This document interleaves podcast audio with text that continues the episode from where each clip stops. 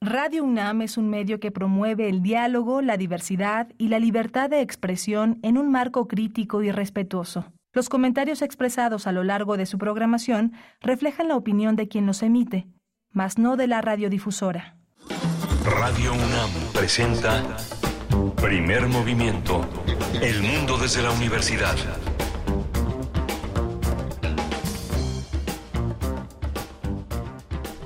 Muy buenos días. Inicia primer movimiento. Están escuchando Radio UNAM en vivo. Les saludamos y les damos la bienvenida esta mañana a través del 96.1 en frecuencia modulada y 860 en amplitud modulada. Son las 7 con 7 minutos de esta mañana de jueves 8 de febrero. Iniciamos con Rodrigo Aguilar a la cabeza de este equipo en la producción ejecutiva, el señor Crescencio Suárez en la operación técnica de la consola. Está Eduardo Castro en el servicio social.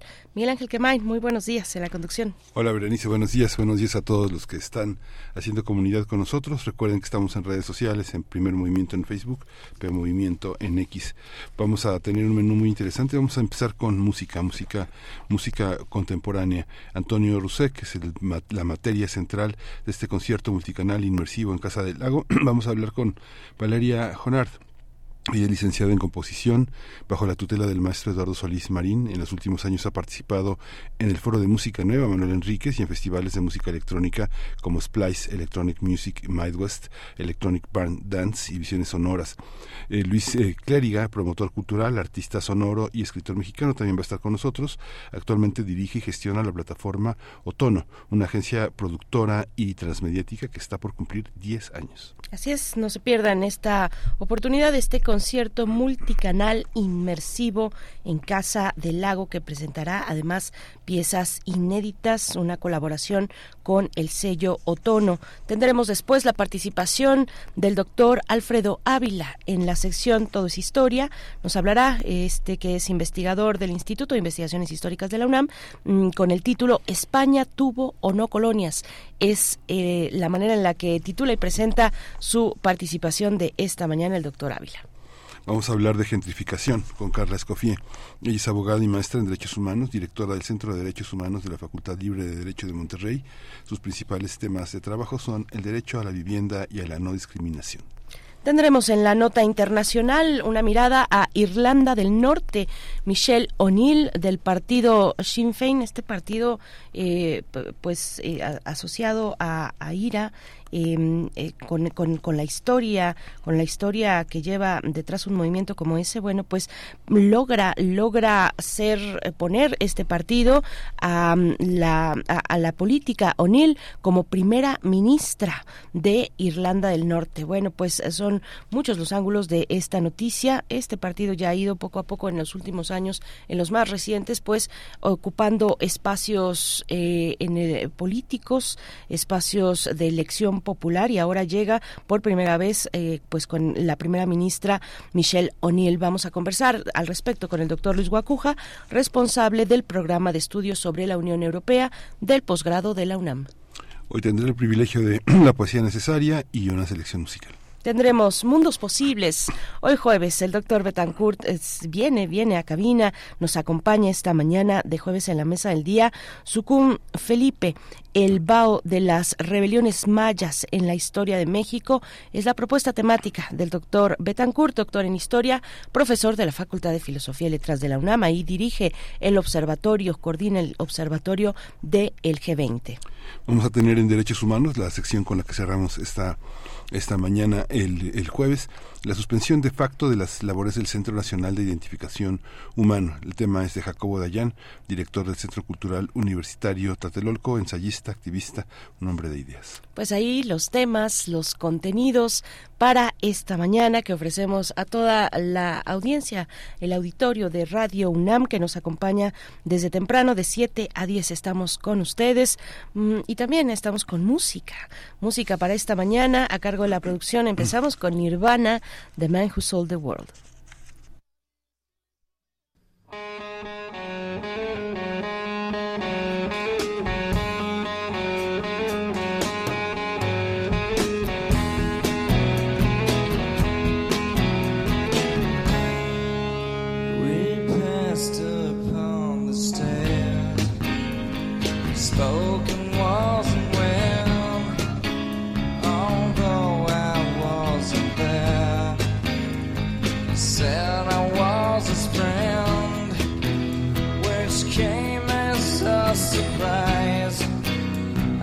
Spoke into his eyes, I thought you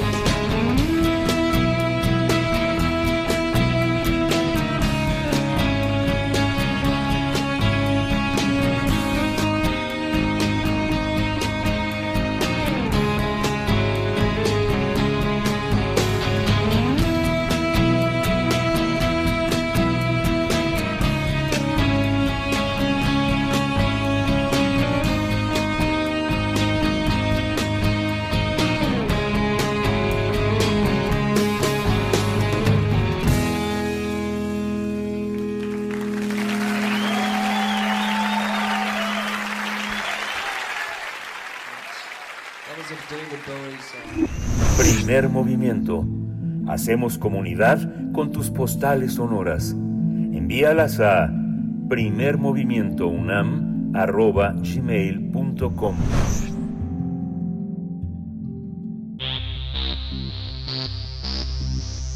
De festivales, ferias y más.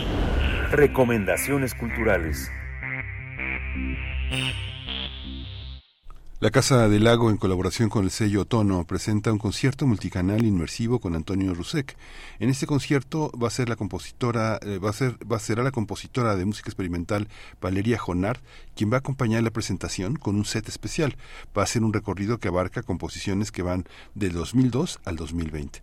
También los artistas van a presentar varias piezas inéditas y este, este es el marco que anticipa la celebración de los 10 años de Otono. Esta plataforma Otono se enfoca en la curaduría, investigación y desarrollo, promoción y difusión de la música experimental latinoamericana.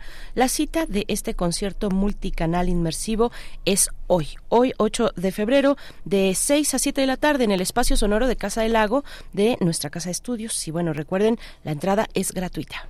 Y vamos a, vamos a conversar sobre este concierto a cargo de Antonio Rusek y como artista invitada Valeria Jonar. Está con nosotros Valeria Jonar, ella es licenciada en composición, está en la tutela del maestro Eduardo Solís Marín, ha participado en varios foros de música electrónica en México y en varios países.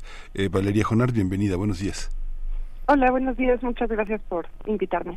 Al contrario, al contrario, Valeria, bienvenida. También nos acompaña Luis Clériga, promotor cultural, artista sonoro, escritor mexicano. Actualmente dirige y gestiona la plataforma Tono, una agencia productora y transmédica, em, transmediática, perdón, que, eh, que hemos dicho ya cumple 10 años. Enhorabuena, Luis Clériga. Buenos días, bienvenido. Buenos días, gracias por la invitación. Pues arrancamos contigo, Luis Clériga. Cuéntanos, ¿qué es Otono? ¿Cuál es el alcance y qué significan estos 10 años en el, en el panorama musical nacional? Eh, bueno, Otono es una plataforma de mm, curaduría, difusión, eh, pro- promoción y, también algo de investigación de sonidos eh, inclasificables.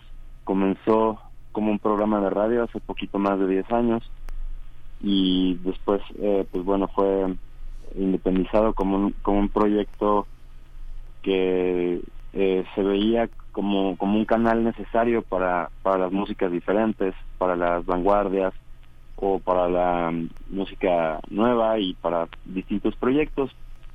Eh, bueno, a, a lo largo de este tiempo ha habido la oportunidad de hacer varios lanzamientos de vanguardia, de electrónica experimental y eh, estamos pues con mucha alegría de poder contribuir eh, pues un, ahora sí que un, un fragmento de, de, de esta historia y, y en este caso específico de la música electroacústica eh, al ser eh, empezar a poder hacer colaboraciones con Antonio Rousset eh, el, año, el año pasado y antepasado eh, conociendo un poco más pues de este importante compositor y eh, bueno pues mucha de la información que les platico la pueden encontrar a través de nuestros canales que son arroba otonospace y en otono.space en el sitio web.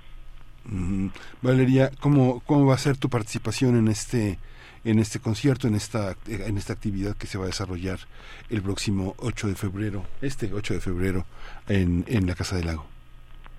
Bueno, pues eh, este, yo voy a participar con cuatro piezas. Dos piezas son ya algo viejas, son del 2011, 2012, y otras son de los últimos dos años.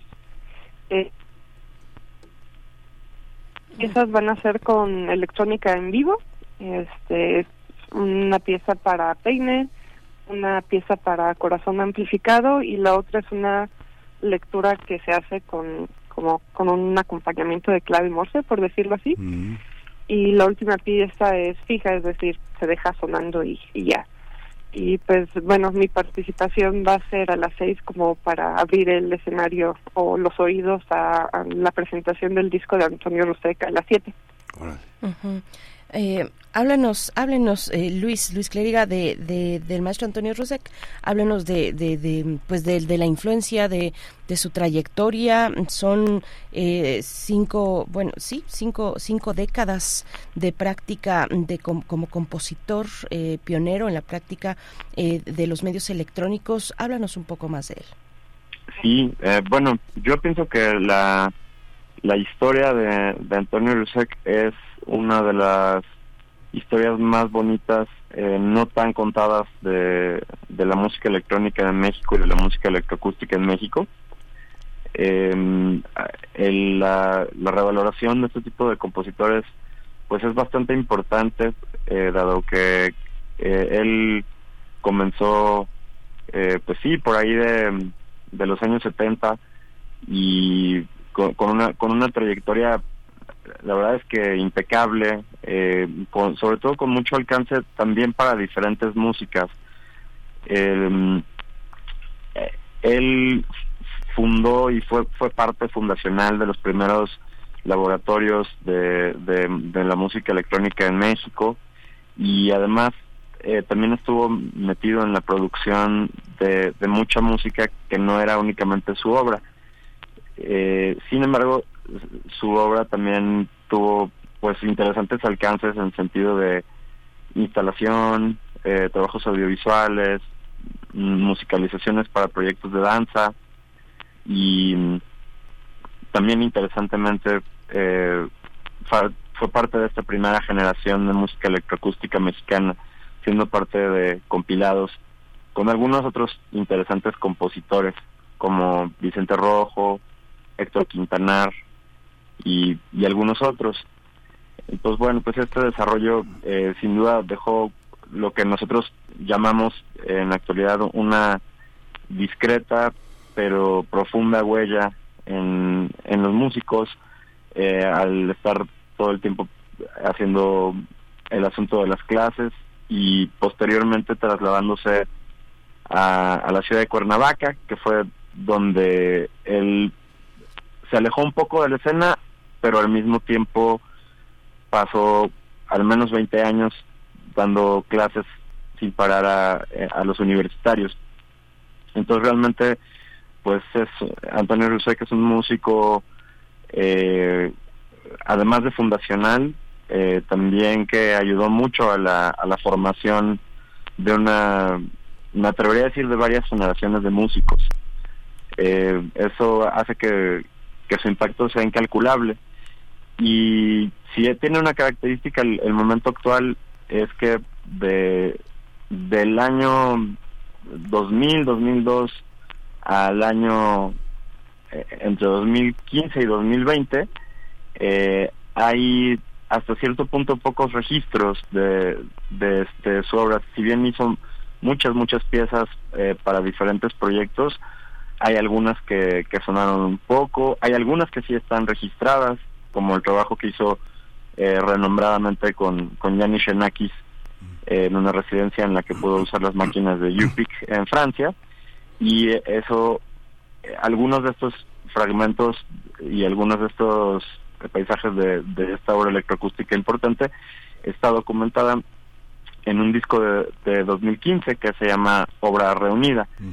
eh, a lo mejor ese disco eh, podría ser eh, su una de sus últimas incursiones discográficas y ahora eh, estamos haciendo esta revaloración que va a ser estrenada hoy en la Casa del Lago UNAM y posteriormente como compilados digitales en, en dos partes. Eh, bueno, estos nuevos compilados eh, retratan su obra precisamente del 2002 al 2020, con piezas en su mayoría inéditas, eh, poco sonadas y poco escuchadas.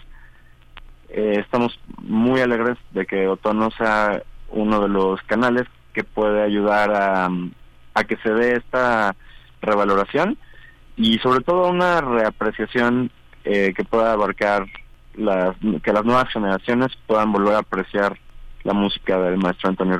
Ujú, por supuesto.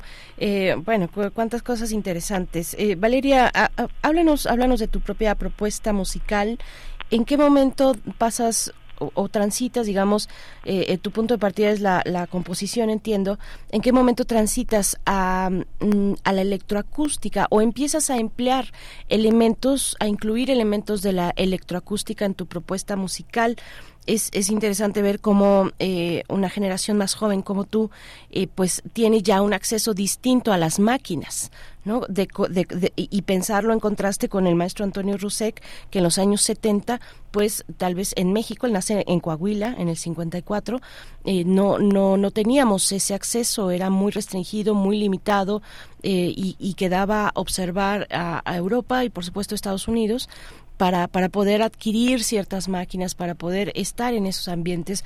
La tuya, imag- imagino, ya es otra historia. ¿Cómo te encuentras con la posibilidad electroacústica en tu música, Valeria? Pues bueno, eso que dices es muy interesante acerca del acceso y cómo cambia un poco las búsquedas o la facilidad de buscar ciertas cosas. En mi caso, yo no me atrevería a decir que soy compositora de electroacústica porque mi principal trabajo es más la acústica en sí. Y bueno, yo me fui acercando a lo electrónico en parte por pues, las clases que, que llevas y de, de repente te das cuenta que es como un, una extensión de la realidad que se tiene y que te permite como hacer ciertos actos de magia, por decirlo así. Entonces, eh, las pocas, los pocos acercamientos que yo he tenido en la electrónica ha sido más como una forma de expander eh, lo que tenemos a la mano. No sé si me explico, pero eh, así lo veo yo. Y pues bueno, todavía me hace falta incursionar mucho más en, en la parte electroacústica, pero lo veo de esa forma, como una forma de alcanzar eh, ciertas eh, posibilidades eh, más allá de, de lo físico, por decirlo así. Hay una hay una parte ahí Valeria que tiene que, que tiene que ver con un aspecto que ha sido la experimentación sonora que es la improvisación y los foros han sido un espacio fundamental para que mucha gente con gran experiencia con laboratorios acústicos que tienen la posibilidad de grabar esa improvisación generen ideas. ¿Cómo ha sido esa, esa, ese aspecto de cercanía con la música electrónica y con la experimentación sonora en tu caso, Valeria? Pues en, mi caso ha sido principalmente ah, más a lo contrario como una forma de, de tener un resultado este, inmediato sin necesidad de, de ir hacia otros lados. Y creo que también es la razón por la que muchos compositores se empiezan a fascinar por el, el lado electroacústico o este, acusmático eh, porque eh, la parte de escribir eh, o sea requiere alcanzar una técnica, este, una escritura clara, acercarte al músico, socializar, este, para tener un como un resultado, después darte cuenta que no te gustó y entonces volverlo a escribir o volverlo a repensar, aprender de los errores. Y en cambio, en, en tu pequeño laboratorio, tu computadora, tu micrófono que te compraste y todo eso, pues vas experimentando tu, los sonidos y pues vas teniendo como una un feedback inmediato, ¿no? Y esto me gusta, esto no hay quienes se quedan con los primeros resultados, hay quienes van un poquito más lejos. Y este entonces creo que esa facilidad de de trabajo este es como algo que te atrapa. Y en cuanto a como dices eh, antes pues uno tenía que ir a donde estaban los grandes laboratorios del tamaño de un cuarto para poder este experimentar eh, supongo que ahora los foros se convierten en, en una forma como de poner a prueba lo que en solitario se, se hizo. Mm. Sí, se cortó, se cortó un poco este Sí. lo que conectamos Sí, nuevamente sí, Luis. Clériga esta esta manera digamos que el foro de música nueva Manuel Enríquez ha legitimado la presencia de, de, de- de varios artistas entre ellos el propio Rusek cómo cómo lo cómo lo toman eh, qué tan útil es para un espacio como Tono tener esa posibilidad de legitimación cultural y al mismo tiempo cómo se convive con la gestión comercial para para sobrevivir como una plataforma independiente Y pues es, es una pregunta muy interesante, eh, dado que mm, nosotros, eh, a, raíz de, de independizarnos como un concepto de, de- sí, de una productora independiente, eh, pues casi siempre buscamos abarcar diversos espacios y algunos eh, son, son culturales, algunos son objetivos, otros son más oficiales o a veces en, en galerías a veces hay, hay proyectos que hemos hecho que simplemente tienen una, una vida únicamente digital y otros que han podido ser hasta ediciones físicas. Entonces, eh, yo yo pienso que es ahí como como una especie como de batallita cultural, ¿no? En donde de repente pues tenemos que encontrar maneras de, ser resilientes, de como encontrar la, la forma de adap- adaptarnos a, a los tiempos pero eh, el hecho de que sea una, una plataforma transmedia, eh, como bien se mencionó previamente, es eh, la idea es poder existir en múltiples canales de difusión. Entonces, el apoyarnos en, en el mundo digital, en las ediciones físicas y en foros culturales, que algunos son eh, muy validadores, como por ejemplo cuando hemos llegado a hacer cosas en un teatro de la ciudad, en un casa del lago como hoy, eh, pues sí, sin duda nos, nos dan un poquito de fuerza. Cosa similar pasa con, con los formatos físicos, ¿no? Que a, veces hay algunos que pues pueden atestiguar el, el nivel de trabajo, el nivel de profundidad o una cierta eh, profesionalización de los, de los medios al tratar de hacer estas ediciones físicas. Al final del día eh, también somos una plataforma que ha buscado eh, lo incipiente, que, que, que, no necesita de la formalidad de los foros culturales eh, más, más oficiales de, de México eh, para estar apoyando artistas constantemente y que este este apoyo a artistas implica la diversidad de poder trabajar eh, con gente muy nueva, a veces también con veteranos, a veces con leyendas, pero también eh, como si fuera un, un pequeño impulso a, a, la diversidad de, músicos nuevos. Eh, Luis, me voy, a, me voy a seguir con ello porque, bueno, pensando un poco en esas batallas culturales de las que hablas, eh, encontrar lugares, bueno, ya nos estás hablando de otro lugar, el, el- el lugar virtual, ¿no? Donde hay encuentros también entre bandas, donde, bueno, entre, entre, entre artistas, donde eh, se encuentran productoras, en fin, una serie de integrantes de este mundo del electroacústico, pero eh, y, del arte sonoro. Em, ¿Dónde están los festivales actualmente? Eh, ¿Tú consideras que hay más oportunidades que antes, eh, que, que se han abierto más más oportunidades, más foros para presentar la música electroacústica. Estoy pensando en un, en un festival como Mutec, por ejemplo, que tiene una trayectoria muy importante no solo en México, claro, no es, no es mexicano, que tiene su edición mexicana, pero eh, festivales de esa talla donde te puedes comunicar y encontrar más allá de lo virtual eh, con otros con otros colegas y, y referentes del- de la escena. Sí, eh, también una pregunta muy interesante. Eh, el panorama de los festivales considero que se diversificó eh, ampliamente eh, por ahí de, mm, me atrevería a decir, de, de la- década del 2010, ¿no? Creo que el periodo del 2010 al 2015 fue eh, muy importante para que viéramos eh, eventos como, como el Festival Normal Sí, o claro. como el Festival Mutex, en los cuales nosotros hicimos varias incursiones, ¿no? Eh, hubo más o menos unos cinco o seis años de colaboraciones con Mutec y también unos cinco años con colaboraciones de- con el Normal, entre otros.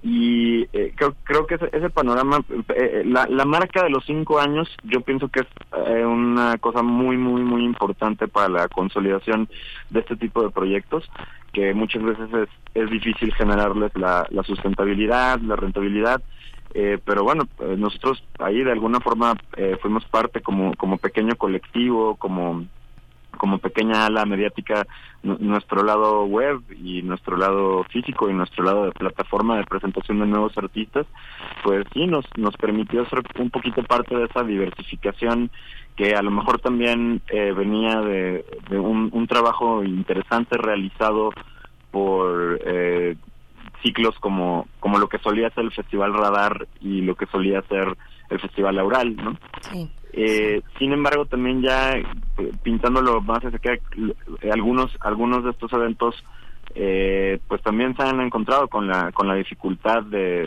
cómo replantearse, de cómo reinventarse o de cómo sobrevivir a nivel infraestructura. Y creo que el, el panorama actualmente eh, apunta mucho al, al concierto de, de formato medio, es decir, un, un poco como lo que lo que será hoy, eh, dado que a veces es un poquitito más fácil de realizar la logística de, digamos, un concierto de 50, 100, 200 o 400 personas, a veces es un poquito más fácil que, que realizar un festival. Sin embargo, eh, Valeria Jonar, que es nuestra artista invitada de- del día de hoy, también tendrá una perspectiva al respecto y, y sobre todo una perspectiva descentralizadora, puesto que ella eh, impulsa el festival Ramificaciones eh, en la ciudad de Zacatecas, eh, lo cual es, es atípico eh, para la zona y también busca hacer eh, ahí pues una cierta diversidad cultural, eh, si bien con músicas a lo mejor un poquito más contemporáneas o un poquito más académicas, pero también creo que impulsando un, un diferente tipo de escucha en, en el público eh, zacatecano, sí, Claro. sí, así, ¿no? así se menciona.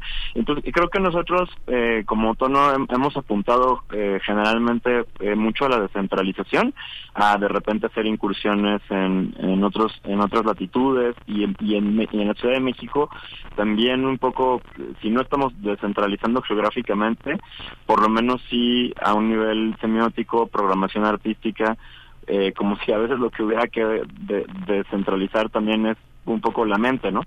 Y, creo que ese, ese trabajo eh, es eh, viene de toda una pequeña red de festivales y que esperemos que poco a poco se, se vaya a ampliar, Eh, es decir, eh, las, las grandes ciudades eh, como, como la Ciudad de México o como el país de México en general y otros eh, necesitan más festivales eh, de cultura digital, más festivales de música contemporánea, ¿no? Creo que también es eh, un poco como apuntarle a la diversidad. Sí, gracias, gracias Luis. Y coincido con esa parte de, es, eh, por ahí de, después del dos, a partir del 2010, esta, este momento en el que tuvimos oportunidad de asistir a festivales em, donde conocimos bandas, eh, pues que, que era difícil de otra manera conocerlas y acercarse. ¿Cómo lo ves, cómo lo ves tú, Valeria? ¿Cómo ves este escenario, posibilidades de presentarse, de tener contacto con el público, de, de darse a conocer?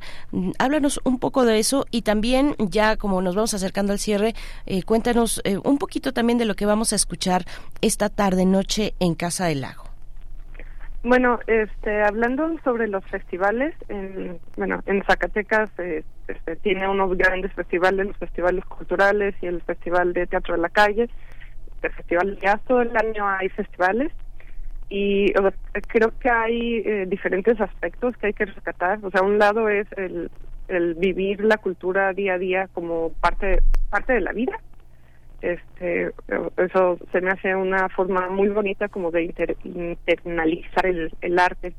Eh, desde la otra perspectiva, lo que organizo de Ramificaciones, que es un pequeño festival que ha como que reco- recobrado un poquito de fuerza con los años. Eh, le contaba a Luis que a mí se me hace como una forma de que recrear un poco de un ecosistema, eh, porque se convierte en un foro eh, para como una ampliación, un lugar más donde los artistas que están creando pueden compartir, pero también eh, desde el punto de vista educacional, eh, los chicos que están empezando a producir algo, pues también este, les conocen qué es lo que está sucediendo en otro lado y de, alguien de otro lado conoce qué es lo que está sucediendo en Zacatecas y entonces es una forma como que de expandirse eh, y conocer pues los propios límites de una persona.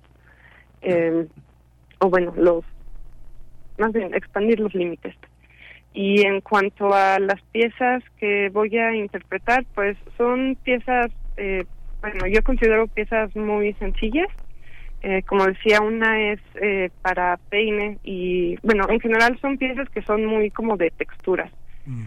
Este, solo la pieza que se llama Historias de Ana y Mohamed, que es una pieza para lectura eh, y acompañamiento por clave Morse, es, es una pieza como que te va llevando poquito a poquito, este, como que va cambiando.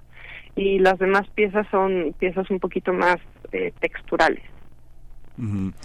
Pues muchísimas gracias por todo esto. Vamos a recordar, vamos a recordar nuevamente la, la cita. Es este jueves 8 de febrero de 6 a 7 de la tarde en el espacio sonoro de la Casa del Lago de nuestra Casa de Estudios. Van a estar Valeria Jonar como artista invitada y bueno, es la, es, eh, eh, la, la posibilidad de conocer el, toda esta plataforma que Otono ha realizado y que está en paralelo con muchas otras experimentaciones, sobre todo lo que ha generado que el maestro Rusek tenga una obra reunida en el en el centro de espacio sonoro, no, no, no me lo sé de, de, de, de, cierto, pero es el espacio sonoro que se creó en 2006 en Morelia, Michoacán, que este pues está también un poco en, en, en veremos, necesita mucho apoyo, mucha, mucho acompañamiento de todos los artistas independientes para que este espacio que es, que es, que es mínimo, pero que es legítimo, tenga posibilidades de seguir albergando toda la obra de gente como, como ustedes que son los apasionados y los conocedores del arte sonoro mexicano. Muchas gracias. Luis Cleriga, muchas gracias.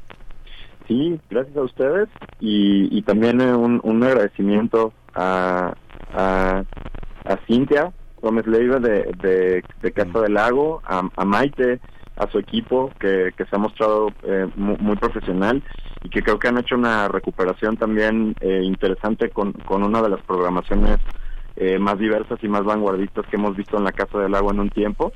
Eh, esperemos que este tipo de encuentros multigeneracionales como el de hoy con Antonio Rusek y con Valeria Jonard eh, puedan también de alguna manera impulsar a un, un llamado a que eh, más espacios institucionales eh, encuentren la diversidad de, de nuevos artistas, de leyendas veteranas y eh, sobre todo de inclusión, ¿no? Sí. Que creo que es algo que, que hace mucha falta en estos tiempos eh, salvajes, pero que también nos da la, la, la oportunidad de, de encontrar estos momentos de conexión y de una bella apreciación artística y musical. Luis, Muchas gracias. gracias. a ustedes. ¿Dónde lo seguimos rápidamente, Luis? Eh, nos pueden encontrar en Otono Space eh, en prácticamente todas las redes, Instagram, eh, Twitter, Facebook, donde solemos eh, poner algunas reseñas, algunas incursiones en radio y algunas eh, menciones de los lanzamientos. Muchas de las colaboraciones las vamos anunciando ahí y también en otono.space en la web eh, pueden encontrar todos nuestros lanzamientos en Bandcamp otonolabel.bandcamp.com eh, tenemos eh, va- varios discos y eh, también eh, la página de, de Valeria que creo que ahí te- te también podrían Sí. conocer bastante de su interesante trabajo que, que hoy podremos escuchar Valeria, por favor, antes de despedirnos, ¿dónde te seguimos? Ah, bueno, mi página es eh, valeriajonard.com y este no casi no utilizo redes, Está pero bien. sí, ahí pueden encontrar mi trabajo. Valeria Jonard se escribe con J, J-O-N-A-R-D. Valeria. Jonard, gracias a ambos por estar esta mañana con nosotros. Muchísimas gracias. Y no se pierdan, Muchísimas gracias. no se pierdan este concierto en Casa del Lago. Hoy la entrada es libre. Eh, hoy 8 de febrero a las 18 horas, de 18 a 19 horas. Bueno, no se lo pierdan, qué, qué oportunidad tan, tan interesante. Y tampoco dejen de escuchar y de entrar a Bandcamp, que es una plataforma de música. Van a perderse ahí un rato amplio. Es como campamento de bandas, así se traduce. Bandcamp. Vamos a ir con música. Ayer que escuchamos a los Tigres del Norte, yo me quedé un poquito picada porque esa, esa, mm, esa versión de Somos Más Americanos la realizan con Zach de la Rocha eh, y bueno, pues eso nos lleva inmediatamente a querer escuchar a Rage Against the Machine, Killing in the Name of.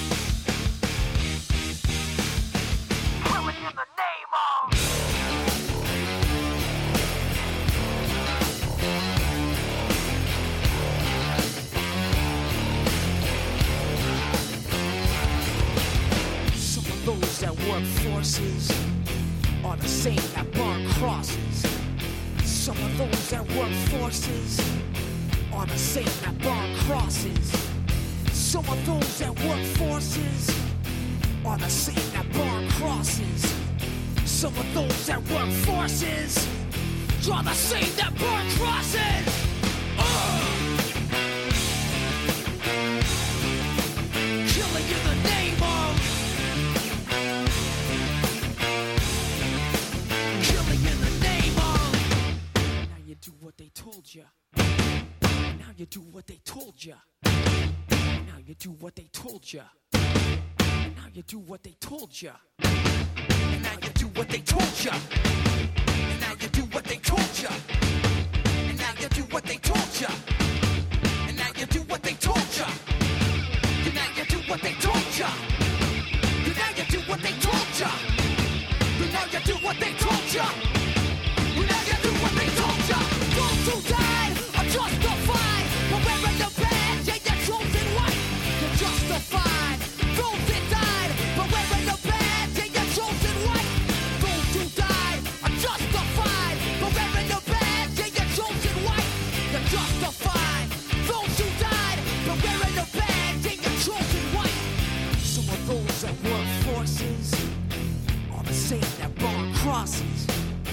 Some of those that work forces are the same that burn crosses. Some of those that work forces are the same that burn crosses. Some of those that work forces are the same that burn crosses. Ugh. Killing in the name of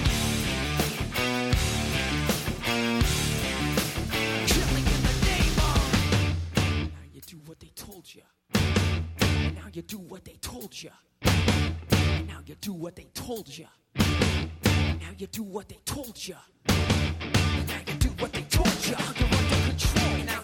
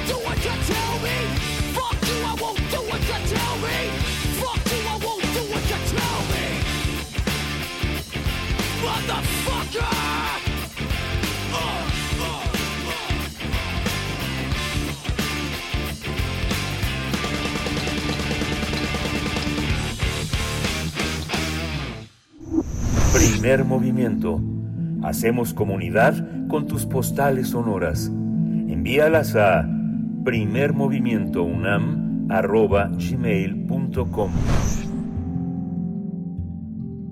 7 con 48 minutos, estamos de vuelta después de esta bomba musical para iniciar la mañana de jueves. Eh, para hacer el, el equilibrio, tienen nuestras voces serenas después de escuchar Killing in the Name of the Rage Against the Machine.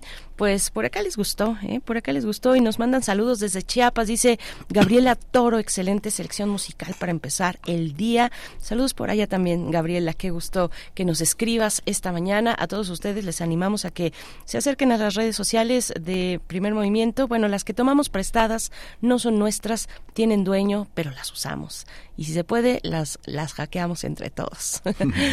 con, con distintos mensajes, con la manera de hacer comunidad a través del diálogo, arroba P Movimiento en X antes Twitter, primer movimiento en Facebook, Miguel Ángel. Sí, vamos a tenemos una no, hoy el doctor Alfredo Ávila no va a poder estar con nosotros como cada 15 días porque los contagios de estas eh, de estas climas tan variantes han hecho mella en su garganta que está un poco cerrada. El tema queda pendiente, un tema que siempre coloca Alfredo Ávila de una manera muy generosa, eh, dándole voz a sus colegas a las discusiones eh, internacionales pues más importantes de, del orbe, así que queda pendiente esta pregunta si tuvo o no colonias España, muy, muy, muy, muy interesante, así que bueno, le deseamos al doctor Alfredo Ávila que se recupere pronto. Por supuesto, sí, le enviamos un abrazo. Bueno, es que eh, por todos lados eh, hay personas afónicas, eh, personas con, con malestares, con gripas, con COVID directamente. También los casos eh, están en un punto eh, importante en el país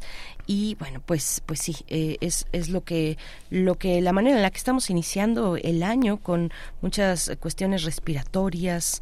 Eh, con, con alergias, las alergias me parece que están desatadas. Cuéntenos ustedes cómo les va con eso. Nos, nos envían desde, desde redes sociales saludos, nos dice Alfonso de Alba Arcos con una ingeniosa fotografía de una tetera y al fondo eh, eh, está el que si es el si es el lista o me estoy equivocando, Alfonso, cuéntanos, pero está un volcán maravilloso nevado haciendo a manera de humo que sale de esa tetera. Bueno, pues es una una bonita imagen, Alfonso. Muchas gracias. Nos desea buenos días. También por acá Rosario Durán, que siempre está muy atenta y me dice, nos pone una una imagen de gatitos haciendo yoga y me dice así como en tu casa, igualito que en tu casa, Berenice Camacho. Pues sí, querida Rosario, nos gustan los gatitos. Hacemos menos yoga. Los gatos son en hacer yoga con esas contorsiones. Muchas gracias a todos ustedes por, por sus comentarios. Estamos muy atentos y vamos a hacer una pausa. Vamos a escuchar de la revista ¿Cómo ves?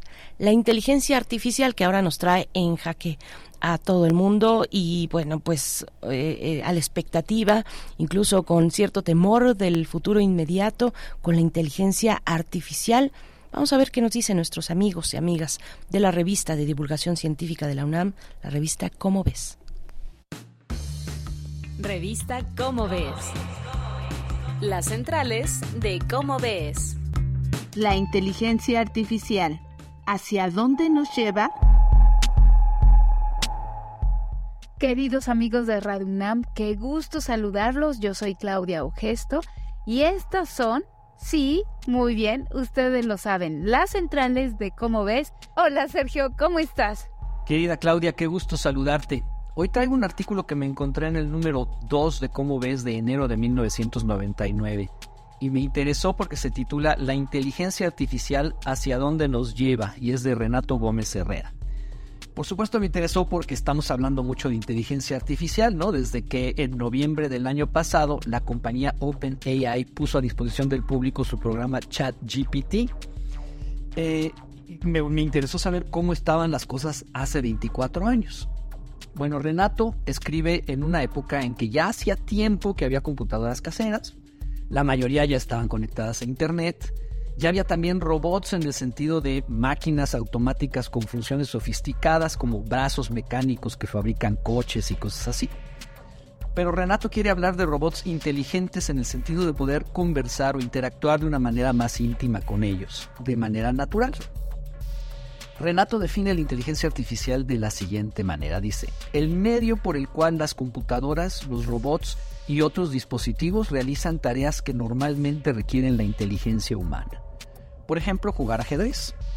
En 1999 ya hacía dos o tres años que la computadora Deep Blue le había ganado al campeón Garry Kasparov. Fue un evento muy importante en el desarrollo de la inteligencia artificial. El autor menciona ya también prototipos de coches que se manejan solos, que ahora estamos empezando a ver otra vez, están empezando a comercializar, aunque todavía tienen algunos problemas, pero ya hay algunos en las calles. Ahora, los que menciona Renato eran prototipos que todavía iban repletos de computadoras. Dice él que tenían la cajuela llena de, de equipo, funcionando a toda su capacidad y por lo tanto pues eran unas cosas carísimas. Dice también el autor. Se espera que en poco tiempo, imitando el funcionamiento de nuestro cerebro, las computadoras ya no tendrán un gran procesador, sino miles de pequeños procesadores interconectados, lo que les dará la capacidad de aprender a través de experiencias recogidas por los sentidos de la máquina. Y eso es precisamente lo que estamos viendo que ya está sucediendo hoy. Otras predicciones de este artículo sorprendente, dice Renato. La red Internet que llegará a, nuestros, a nuestras casas a través de cableado óptico transportará inmensas cantidades de información que se cargarán en décimas de segundo las imágenes aparecerán instantáneamente y nos reiremos de la época en que una página tardaba hasta 10 minutos en bajar. Y luego añade, por medio de la red podremos acceder a cualquier programa de televisión o radio que se transmita en cualquier parte del mundo, con una traducción impecable, o guardarlo en la memoria de la máquina si deseamos verlo más tarde, como si fuera una videocasetera. Me encanta la referencia a la videocasetera que en 1999 todavía era un aparato que uno tenía en la casa. Pero si algún amigo se perdió de ese programa, se lo enviaremos a su terminal en segundos. Los estudiantes tendrán cada vez más clases virtuales en las que accederán directamente a los bancos de información de la universidad y se comunicarán con sus maestros solo para resolver dudas y exámenes. Poco se imaginaba Renato en 1999 que la razón por la que iban a explotar las clases virtuales era por una pandemia. Bueno, así sigue el artículo haciendo un montón de predicciones que ya estaban en el aire en aquellos tiempos eh, que se podía prever que, que- que que se iban a desarrollar hasta ahora. Y me gusta decirlo porque muchas veces pensamos que lo que estamos viendo hoy en la ciencia y en la tecnología es una novedad reciente, que todo viene de ayer. Y sin embargo aquí vemos que hay resultados que se están cocinando desde hace mucho tiempo, como es muy común que suceda en la ciencia y la tecnología. Lean el artículo, repito, está en el número 2 de Cómo ves de enero de 1999, que van a encontrar en nuestra página web www.comoves.unam.mx en la sección números anteriores. Pues muchas gracias Claudia, espero que les guste mucho este artículo. No sé si viste, pero en días pasados ya hasta presentaron una inteligencia artificial de una mujer que da noticias. Si queremos saber más hacia dónde va la inteligencia artificial y hasta dónde nos va a llevar, no dejen de buscar el número 2 de nuestra revista Como ves. Muchas gracias, Sergio. Hasta la próxima. Esto fue una producción de la Dirección General de Divulgación de la Ciencia, UNAM. Revista Cómo ves. Estamos de vuelta con ustedes, 7 con 57 minutos ya.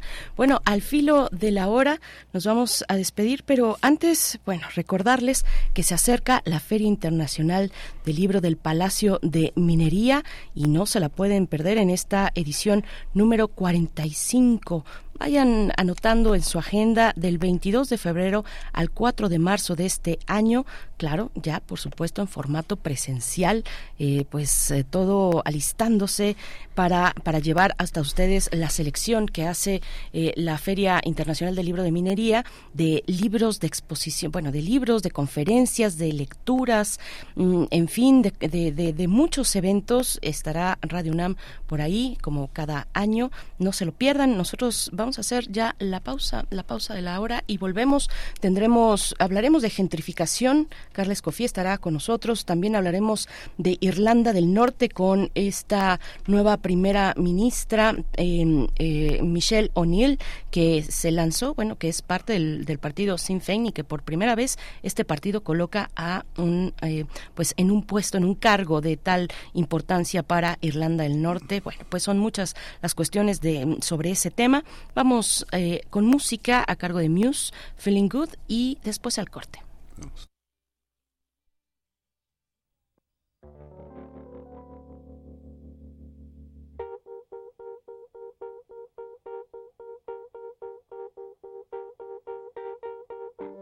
Birds flying high, you know how I feel.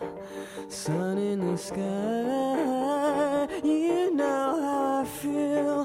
Breeze drifting on by, you know how I feel. It's a new dawn, it's a new day, it's a new life for me. And I'm feeling good.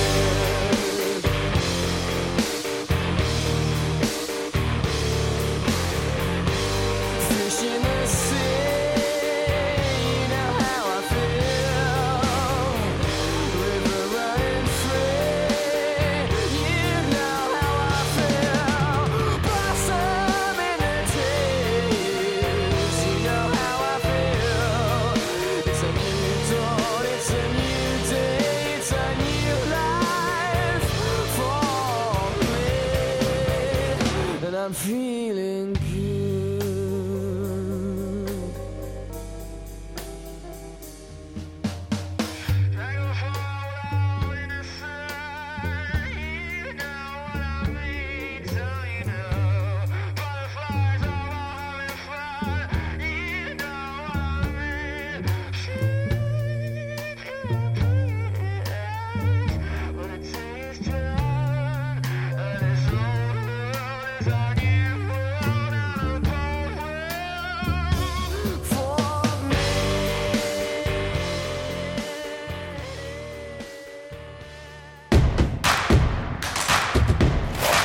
Escucharte. Llámanos al 55 36 43 39 y al 55 36 89 89. Primer movimiento. Hacemos comunidad. Pronto seguiremos haciendo historia, con la llama de la esperanza que sigue más viva que nunca. llevando bienestar a todo México, con becas, pensiones y apoyo al campo. Seguiremos haciendo historia, con la construcción del segundo piso de la transformación, para seguir garantizando derechos y continuar con el cambio verdadero. Esta transformación le da poder al pueblo, porque en Morena, el pueblo manda. Morena, la esperanza de México. Ahí viene la cuarta transformación, con este ritmo que está sabrosón, unidos en una revolución que mi México lindo merece hoy. Como el corazón. Vete, vete, es la cuarta T. Vete, vete, es la cuarta T. Vete, es la cuarta transformación, porque México merece más. Ay, vete. PT es la 4T. Si tienes familiares o amistades chilangas que viven fuera del país, no las dejes fuera de participar en las elecciones del próximo año. En el 2024, aunque estén lejos, podrán votar en la elección de la jefatura de gobierno y la diputación migrante.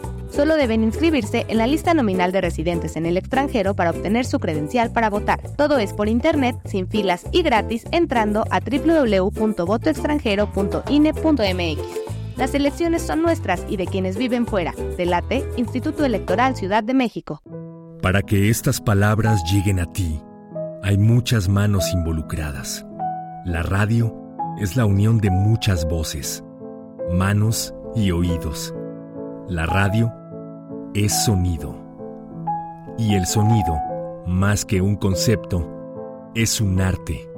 Un arte que podrá estudiarse desde muchas aristas pero que solo llega a ser entendida por los oídos privilegiados, como por ejemplo los de un hombre al que el mundo y las circunstancias lo hicieron llegar a los 18 años a las cabinas de la radio de la Universidad Nacional Autónoma de México.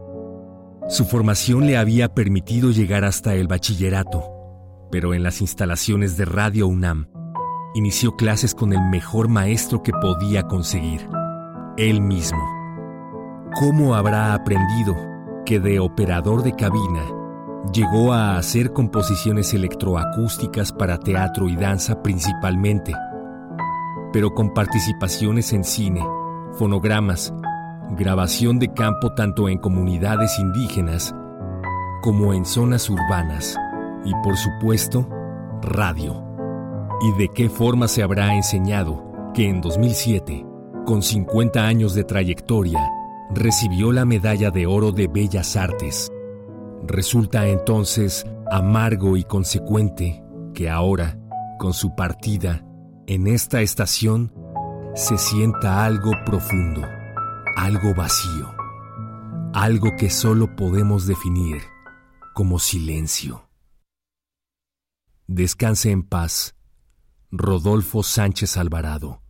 10 de mayo de 1937, 4 de febrero de 2024.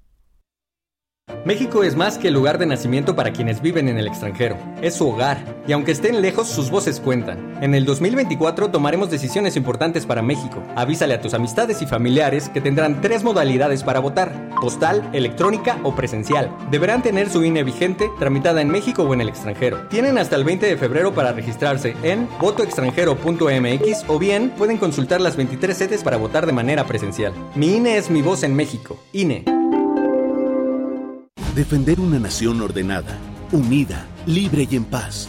Fue así en la defensa del INE y los poderes de la Suprema Corte. Luchamos por el regreso del Seguro Popular, las estancias infantiles y tener medicamentos para todas y todos. Apoyamos el Fondo de Emergencia de Desastres Naturales y exigimos atención a las víctimas del huracán Otis.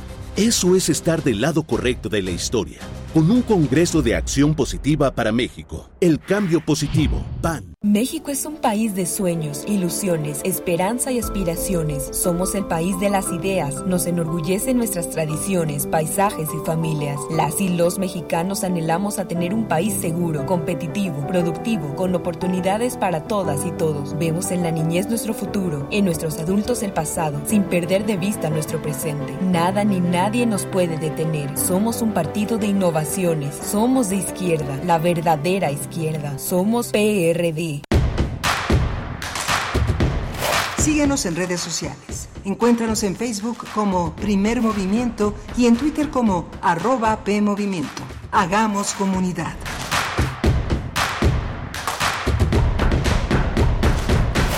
Hola, buenos días. Ya son las 8 de la mañana con 5 minutos en este 8 de febrero, jueves 8 de febrero. Estamos en Radio UNAM, en Adolfo Prieto 133, en la colonia del Valle, haciendo comunidad con ustedes en esta nave que se llama Primer Movimiento y que forma parte de la programación de lunes a viernes de 7 a 8 de la mañana aquí en Radio UNAM.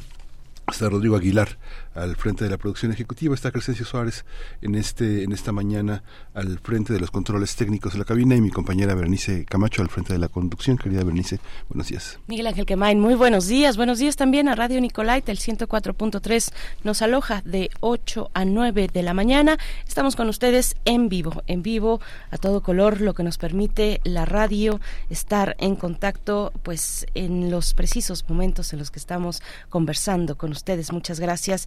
Gracias eh, a todo este equipo. Y vamos a tener eh, en unos momentos más, hablaremos de gentrificación. Luego de, bueno, pues eh, los eventos en torno a la gentrificación son diversos y, y recorren el mundo entero. es el caso también de Oaxaca.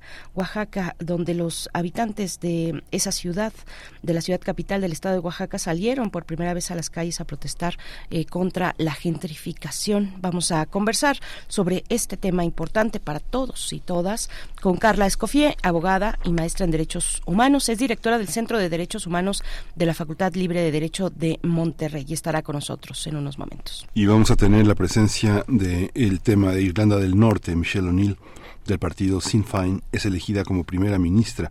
El tema lo tratamos con Luis Guacuja. Él es responsable del programa de estudios sobre la Unión Europea en el posgrado de la UNAM. Bien, pues esos son los contenidos para esta hora, 8 con 7 minutos. Nos vamos con nuestra nota del día. Nota Nacional. La gentrificación es un proceso que trae consigo cambios económicos, demográficos, educativos y raciales debido a la inversión, a la inversión inmobiliaria, el traslado de nuevos residentes con mayores ingresos, con otras costumbres, conlleva a un desplazamiento de los antiguos habitantes de un área y sus maneras de participar, quienes ante el encarecimiento de los servicios, el costo de la vivienda y el, y el cambio entre los vínculos vecinales tienden a emigrar a otros puntos de la ciudad. Es un proceso de reestructuración de relaciones sociales en el espacio y hace referencia a que distintos sectores de la población con mayor, mayor capacidad económica se apropien de espacios urbanos, los cuales suelen presentar ciertas eh, cualidades como áreas verdes, buena ubicación, equipamiento, infraestructura, zonas culturales eh, que son buscadas por el capital inmobiliario. En México, un ejemplo de gentrificación reside en su capital, ya que eh, habitantes eh, han tenido que desplazarse por esta situación a zonas conurbadas de la metrópoli, pese a que distintas y distancias, gastos en transporte son mayores. Pues bueno, vamos a conversar sobre este fenómeno de la gentrificación y sus efectos. Nos acompaña esta mañana a través de la línea Carla Escofié, abogada, maestra en Derechos Humanos, directora del Centro de Derechos Humanos de la Facultad Libre de Derecho de Monterrey. Sus principales temas de trabajo son el derecho a la vivienda y a la no discriminación. Gracias, Carla Escofié, por aceptar esta conversación. Bienvenida a Primer Movimiento. Buenos días. Hola, muy buenos días. Muchas gracias por la invitación. Hola Carla, buenos días. Pues es un tema que tú has tocado desde distintos puntos, eh, lo, has abordado desde distintos puntos de vista. ¿Cómo, cómo, ¿Cómo tendríamos que abordarlo en esta transición electoral donde todo el mundo promete, donde hay muchas posibilidades de, de, repensar pues el, en el legislativo aspectos que van desde lo jurídico? ¿Cómo, cómo entenderlo, Carla, desde lo que has investigado y desde lo que has propuesto? Bueno, pues de entrada hay que recordar que no todo es gentrificación. O tenemos una crisis de vivienda en el país la gentrificación es una de las causas, es uno de los problemas, pero no es la única y en muchas ciudades probablemente no sea la principal, por supuesto que justo como mencionaban hace unos instantes que en lugares de la Ciudad de México se está viviendo esos procesos. Pero justamente creo que la clave es entender que es una pieza de muchos otros que componen la problemática de vivienda y ciudad. ¿Por qué digo esto? Porque hay que tener cuidado de promesas que pues, no realmente van a atender pues la situación, ¿no? Porque por ejemplo, el tema de la gentrificación no es como que se pueda regular en sí, no, no es como que puedas prohibir la, la gentrificación, porque es un fenómeno muy complejo, muy difuso en muchos momentos y lo que sí se pueden tomar son medidas para prevenir, mitigar y evitar que ocurran este tipo de pues de, fenómenos, ¿no? Eh, y también hay que identificar para ese tema y para los demás cuáles son las funciones de cada una de las autoridades, ¿no? Y los temas que tienen que ver con ciudad y vivienda, normalmente son las autoridades locales las que más injerencia tienen, llámese municipios o alcaldías en el caso de la Ciudad de México y los congresos locales. Entonces creo que partiendo de esos puntos eh, podemos tener un mejor horizonte sobre cómo entender esto en el marco de este proceso. Carla, un fenómeno complejo y no exclusivo de México, ni mucho menos. Hoy, en el 2024, ¿cuáles son los aspectos que están nutriendo o las dinámicas eh, planetarias, en realidad, que están nutriendo un fenómeno como la gentrificación? Bueno, la gentrificación se por muchas razones, en, hay en varias, digamos, desde hace décadas, eh, a partir de los 60, se empezó a documentar este fenómeno y pues por supuesto que va adquiriendo formas muy variadas dependiendo de cada lugar, cada ciudad, cada país. Pero es un hecho que particularmente en América Latina la pandemia pues marcó, digamos, como un punto de quiebre. No es que antes no había gentrificación, de hecho las ciudades que están teniendo, digamos, como ahorita un auge de estas discusiones, son ciudades que ya tenían procesos antes, como es el caso de la Ciudad de México, como es el caso de Medellín, como es el caso de Buenos Aires. Pero lo que ocurrió es que la pandemia hizo un cambio en el mercado inmobiliario en general y uno de esos aspectos, no el único, eh, fue el llamado fenómeno de los nómadas digitales, que también hay que ver pues un poquito como como este límite que, que, tiene a veces cuando hablamos de nómadas digitales, porque como sabrán, los nómadas digitales son personas de otros países, sobre todo del norte global, es decir, de Europa, de Estados Unidos, que viajan a ciudades latinoamericanas en medio de la pandemia, eh, aprovechando el home office, digamos, la posibilidad de hacer trabajo a distancia, y que pues su sueldo va a tener un mejor rendimiento en estas ciudades que en sus ciudades de orígenes, eh, y son ciudades en las que, a pesar de que son mucho más baratas para ellos, pues mantienen una cierta calidad de vida que a la que estaban acostumbrados, sobre todo en ciertas zonas. Es importante destacar que eh, pues así empezó, digamos, es como la explicación más sencilla, pero es un poco más compleja, ¿no? Hoy día las personas que están llegando a estas ciudades no necesariamente son nómadas digitales, ¿no? Ya hablamos de personas que están llegando en, el marco de este auge, digamos, eh, pero para invertir, para otro tipo de cosas, no es porque sean personas trabajadoras necesariamente eh, que están haciendo home office, ya es un, digamos, más complejo el tema de cómo llegas a quién. Además de que también hay que entender que ellos no están en sí generando la, la gentrificación y estos fenómenos, sino que ese ya estaba, pero por supuesto que esto agudiza más algunos efectos, digamos, hace una nueva etapa de este fenómeno, además de que pues obviamente son actores muy visibles, no simbólicamente son muy visibles en este proceso. Hay, hay aspectos, Carla, que por ejemplo, eh, regulatorios, ¿no? hubo un, un momento a finales de los años 90 en que hubo una reflexión en el, en el Maré de París, donde se señaló que la libertad y la posibilidad de, de, libertad para los jóvenes que estaban independizándose de sus hogares, no había en París ninguna opción para ellos. Se hicieron estímulos fiscales para bajar eh, las rentas y la posibilidad de que las personas buscaran su, el, el derecho libre al desarrollo de su personalidad este, yéndose de casa. ¿no? Entonces, las rentas eran imposibles para un joven que podía trabajar en cualquier cosa, ¿no? Cualquier cosa para sostenerse, no solo en vacaciones, sino para sostener su independencia y que era imposible, que ya París se había convertido en una ciudad donde ya no había posibilidad para que los jóvenes parisinos se desarrollaran y se dieron muchos estímulos fiscales y se corrigió la situación. ¿Tú crees que ese tipo de políticas es posible en ciudades como las nuestras, Monterrey, Guadalajara, este distrito, este, ya la Ciudad de México, CDMX, todo esto? ¿Es posible pensar eh, en ese tipo de estímulos donde haya posibilidades para jóvenes Hoy cada vez más, por ejemplo, yo recuerdo hace muchos años a una, una, una, mujer sola no se le rentaba, había peligro, ¿no? De que no sé qué podía ser, o una persona trans, o, hay muchas dificultades para rentar, si tienes una mascota, este, hay hábitos que hacen que la gente sea indeseable para muchos vecinos, ¿no? ¿Cómo, cómo, cómo conciliar todas esas diferencias? Bueno, acá somos con el tema de las medidas de París, A ver, posible es, eh, por supuesto que es posible, la pregunta es si lo, es lo idóneo y lo necesario. No todas las ciudades son iguales, cada ciudad tiene unas características. En el caso de México, con todo este tema de estímulos fiscales, hay que partir del hecho de que justo uno de los problemas que tiene nuestro país es que no recauda los suficientes eh, impuestos. No con esto no estoy diciendo que se recaude mm, digamos más a la gente que menos tiene, sino al contrario pensar de una forma más progresiva los impuestos, pero tenemos que partir de que pues de por sí los municipios muchas veces no tienen eh, pues el presupuesto que deberían tener porque no cobran impuestos a gente que debería pagarlos.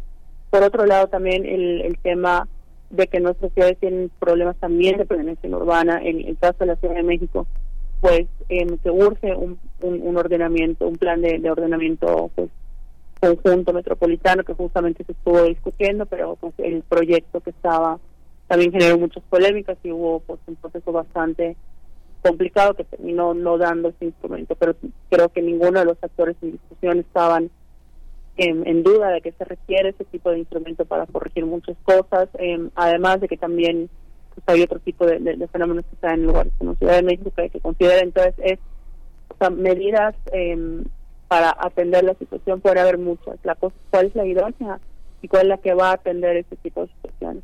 Y eso lo conecto con lo que justo mencionaba hace un rato, ¿no? El, este tema de la discriminación que, mencionó.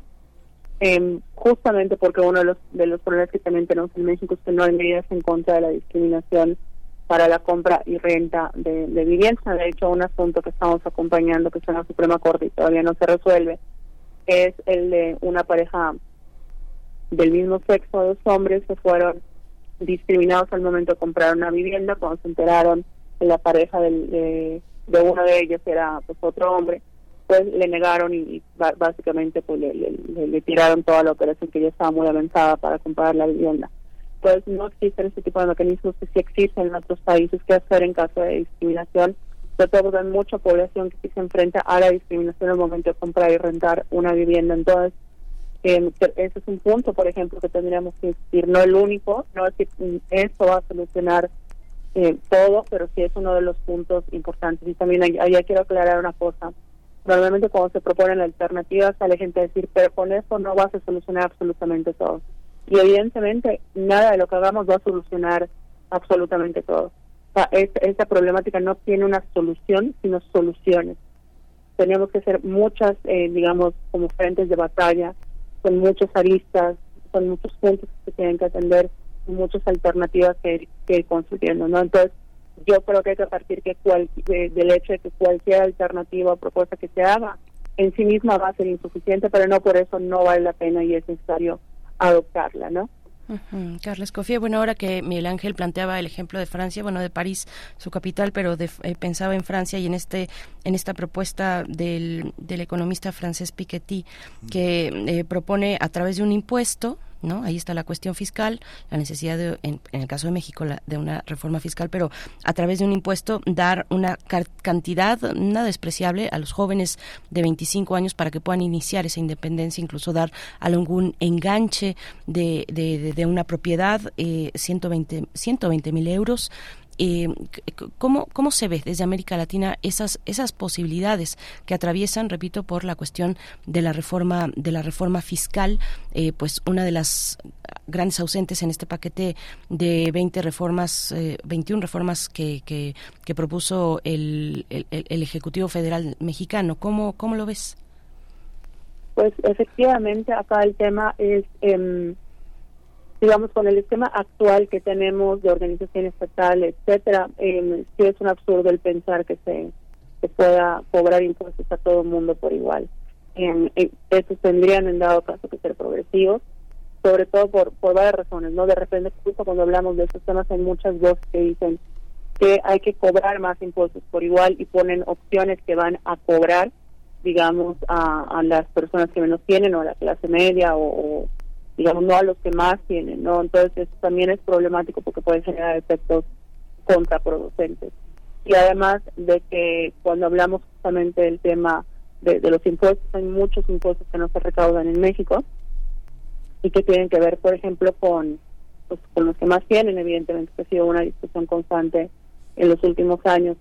Además de que otra, digamos, como complejidad que tenemos en México es el tema de que los municipios, que son quienes, digamos, son la primera autoridad en, la organización territorial y en, y en la recaudación de impuestos, em, en- al menos en teoría, pues no están en condiciones eh, de igualdad para nada. No a veces hablamos de los municipios, los municipios, pero el problema es que en México tenemos por un lado al que supuestamente se dice mucho que es el municipio más rico de América Latina, que es San Pedro Garza García, Nuevo León, y tenemos al municipio que se dice es el más pobre de América Latina, que es Taxiú, en el estado de Yucatán. Entonces, cuando ves esa disparidad, pues evidentemente no es la misma las mismas condiciones, capacidad, etcétera, que tiene un municipio como San Pedro de esa recaudación que un municipio como Taxión. Entonces hay que tener eso en cuenta y por supuesto que esta idea de impuestos progresivos podría puedes atender eso. no Al final del día creo que la única forma de solucionar el tema de la crisis de vivienda, así como muchos otros, incluyendo el ambiental, incluyendo el tema de pensiones, incluyendo el tema de muchísimas cosas que están pasando, es eh, pasar un esquema y una lógica de organización basada en el apoyo mutuo, en el entender que no se trata de que el sistema garantice vidas individuales que ven cómo se les arreglan, sino que realmente hacemos una lógica más de cooperación entre todas las personas sin perder los proyectos de vida individuales, sin perder, por supuesto, es- esta idea de que también somos personas eh, colectivas, que nacimos en algo colectivo y que construimos lo colectivo, pero es importante pasar ese esquema. Y en eso, y en ese sentido, la discusión que está asociada con los impuestos, pues es muy importante. Justo Oxfam sacó ahorita un informe muy interesante al respecto, que creo que es un, un documento que es, digamos, esencial para las discusiones en, en, en México durante este año y para el próximo. ¿Cómo se llama ese documento, este eh, Carla? El documento que sacó Oxfam, ahorita se los les comparto el nombre exacto para que lo puedan buscar. Nada más aprovecho en lo que lo busco para recordarles, Oxfam es justamente una organización que trabaja distintos temas, sobre todo de desigualdad, pobreza, y que ese informe que salió recientemente es un trabajo realizado con personas expertas como Carlos Brown, que es una de las voces más importantes ahorita en el país en el tema fiscal, el tema de recaudación de impuestos y redistribu- redistribución de la de la pobreza. Y en ese sentido em, pues creo que es muy muy importante. El documento se llama em, el monopolio de la desigualdad cómo la concentración del poder corporativo lleva a México a un México más desigual.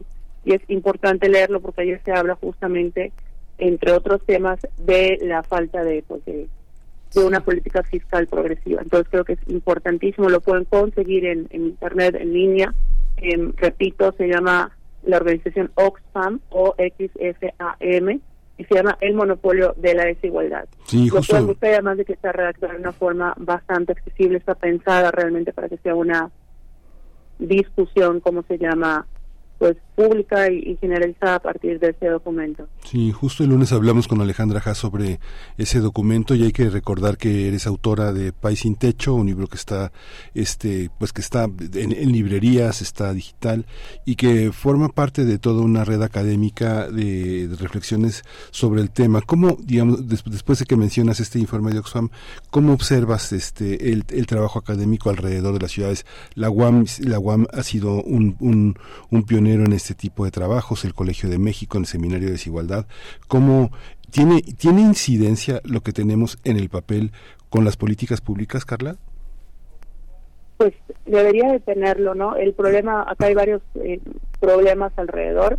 Yo creo que en México trabajo sobre desigualdad, sobre el tema de vivienda, urbanismo, trabajo sobre población indígena, sobre el tema, últimamente están con el tema de impuestos, sobre medio ambiente. Hay bastante y hay de calidad. Realmente yo creo que sí hay gente haciendo un trabajo muy, muy importante. El problema es que, por un lado, muchas veces no hay voluntad de política de hacer caso a lo que se está planteando en esos informes. Si vemos muchas problemáticas que hay en el país, no, no hay como un hilo negro que descubrir en el sentido de que ya hay mucho diagnóstico de qué se tiene que hacer o de qué no se tiene que hacer, pero el problema es que no es tomado por los políticos. ¿Por qué? Por distintas razones, tanto por el tema de que pueda afectar algunos intereses, pero creo que uno muy muy importante es que no hemos politizado estos temas, ¿no? Eh, es muy importante que haga la producción académica, pero si la sacamos y hablamos entre los mismos y, y hablamos en, en espacios cerrados muy académicos con un lenguaje muy académico, pues la gente nunca va a recibir esa información eh, y eso pues nunca va a llevar a una apuesta política, que la gente diga, oye, yo le apuesto a eso, yo apoyo este tipo de medidas y que por lo tanto generemos una masa crítica que logre pues ya incidir en las decisiones de los em, de, los políticos, no en los distintos órdenes de gobierno, de los distintos partidos, de los distintos em, poderes de- de- del Estado.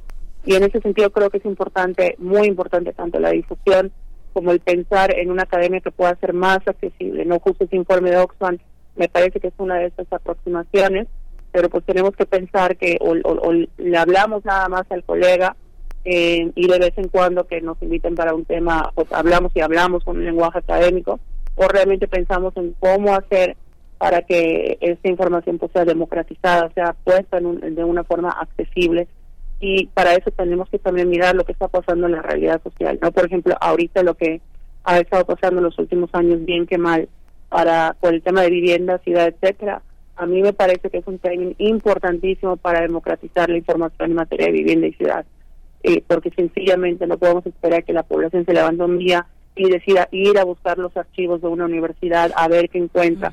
Creo que también tenemos que hacer esa chamba de acercamiento y generar el interés. Hay mucha gente que no sabe eh, que no sabe el, el origen de los problemas, que no identifica cosas. La gente no está obligada a entender lo que no ha estudiado. Al final, ya comprender estos fenómenos también requiere cierto privilegio de haber podido estudiar, de poderse meter de lleno, estar trabajando en temas de investigación. Y en ese sentido, pues tenemos que, ser conscientes de eso. Sí, Carla, eh, mm, me gustaría preguntarte, cuando escuchamos gentrificación, solemos asociar esa palabra a otras palabras o a otras dinámicas o a otros eventos. Eh, pienso en la tecnología y pienso en plataformas como Airbnb, ¿no? Muy popular, que en varias ciu- ciudades, sobre todo del, del norte global, no sé si también en, en países latinoamericanos, eh, pues ya se ha puesto un alto o está la discusión. eh, pienso, por ejemplo, en una ciudad como Nueva York, donde al parecer se ha anunciado el principio del fin de una plataforma como esta o similares. ¿Cuál es la tendencia? ¿Cómo, sin satanizar, digamos, a la tecnología, ¿no? Tal vez al contrario, hacerla aliada, pero sin satanizarla, pensar de manera crítica la tecnología en, en estas dinámicas de vivienda, en estas dinámicas barriales, ¿no? De convivencia eh, social, comunitaria, en las calles, en los barrios, en las, eh, eh, con los vecinos. ¿Cómo, ¿Cómo pensar? ¿Cuál es la tendencia de plataformas como esta en, en, en el fenómeno de la gentrificación, Carla? Bueno, justamente acá to- hay toda una discusión porque dependiendo a quién le preguntes, porque hay gente que eh, hay un fenómeno que se llama la turistificación, que es como la hermanita de la gentrificación. Hay gente que dice que la turistificación es una forma de gentrificación. Hay personas que decimos que, es- que es un fenómeno muy similar, pero que hay que distinguir y, digamos, separar, más allá de que en la práctica a veces se entrelazan mucho, pero que tienen algunas lógicas diferenciadas. La turistificación es un proceso por medio del cual eh, los espacios, la ciudad de los barrios, en general la vida en una zona de la ciudad o en toda la ciudad es priorizada para el turismo, de tal manera que se prioriza la actividad turística a costa de la calidad de vida de las personas. Es muy similar a la gentrificación, pero hay algunas diferencias, ¿no? Eh, y justamente el fenómeno de Airbnb se da en un proceso de turistificación. ¿Cuál es el problema? Que justo el tema de los nómadas digitales, una complejidad que dio, es que hizo que estas distinciones, que si bien es importante hacerlas como teóricamente, en la práctica se entrelazan cada vez más. ¿Por qué? Porque mucha gente que iba a buscar Airbnb no era porque eran turistas que venían nada más de, de- paseo, ¿no? sino que eran eh, personas que querían rentar en Airbnb para estar meses y meses o un año o lo que dure la pandemia. Entonces ya no podemos decir al 100% que Airbnb es solo una plataforma turística. Eh, desconozco qué porcentaje y no, no creo que hayan datos como tal de qué porcentaje de gente consume Airbnb a largo plazo realmente y quiénes sí para estancias muy cortas. Pero la realidad es que cada vez se está discutiendo más el qué hacer con este tipo de plataformas, como bien mencionabas, en, en, en París, en, en, en Nueva York, en muchas ciudades que sí tienen una política urbanística y de vivienda fuerte, planificada, etcétera, pues están preocupados por ese problema. Entonces, en ciudades como las mexicanas y otras latinoamericanas no estamos hablando del tema o apenas se está planteando el tema. Ya hay una en, proceso una iniciativa de regulación en Ciudad de México, se anunció una recientemente en Quintana Roo y pues creo que va a ser una tendencia. La pregunta es cómo. porque justamente el caso de Nueva York sonó mucho, pero a mí en lo personal no me suena que es la medida más idónea. Eh, hay distintas formas de regular este tipo de fenómenos, hay distintas medidas que pueden tomar, unas pueden ser más idóneas que otras, más necesarias que otras, y unas pueden adecuarse más al contexto de una ciudad que otras. Entonces, hay que retomar esta idea de que no hay una solución, sino posibles soluciones, y hay que verlas a la luz del contexto.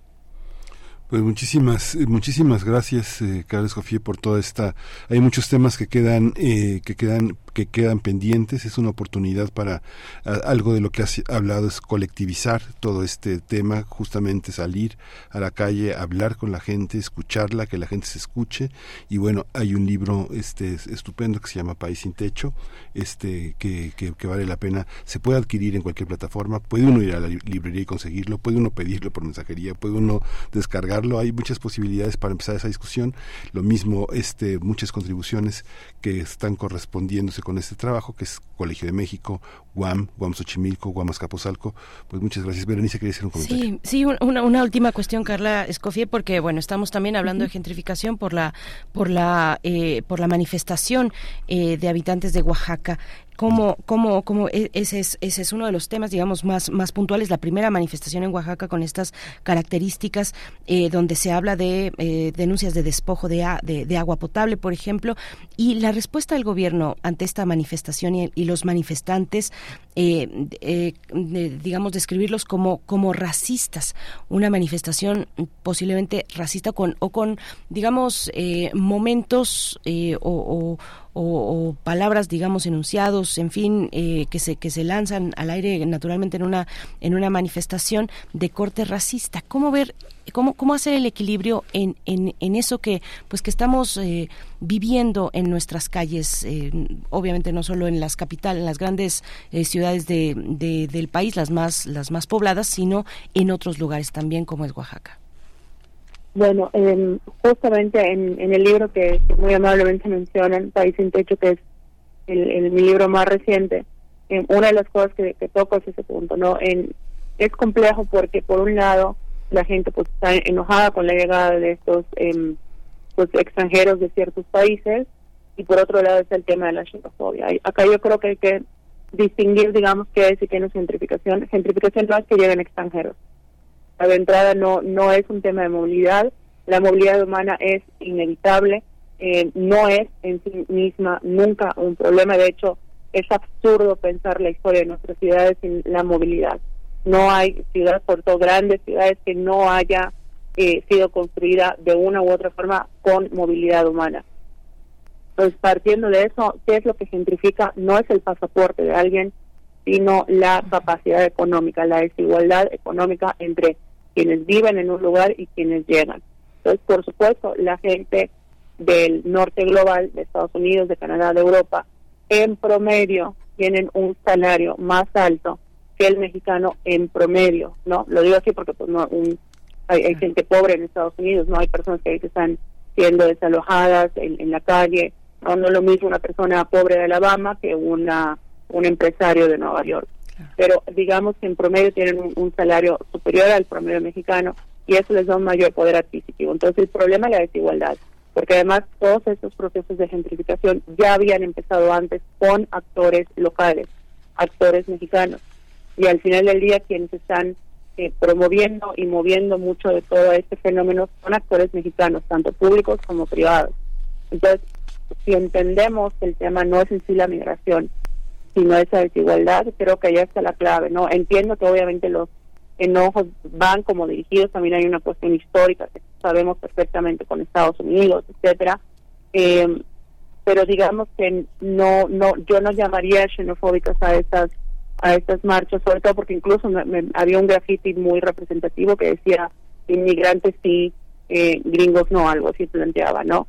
Eh, que puede sonar muy fuerte, pero creo que allá está un mensaje que parece que está empezando a hacer esa distinción, porque pues incluso hay un- un- una cosa que a veces no, no, no hablamos y que puede ser incómoda, pero es el hecho de que, por ejemplo, hay personas de Estados Unidos que llevan décadas viviendo en México, en Ciudad de México, y que incluso también pueden verse afectadas por este fenómeno, por ejemplo.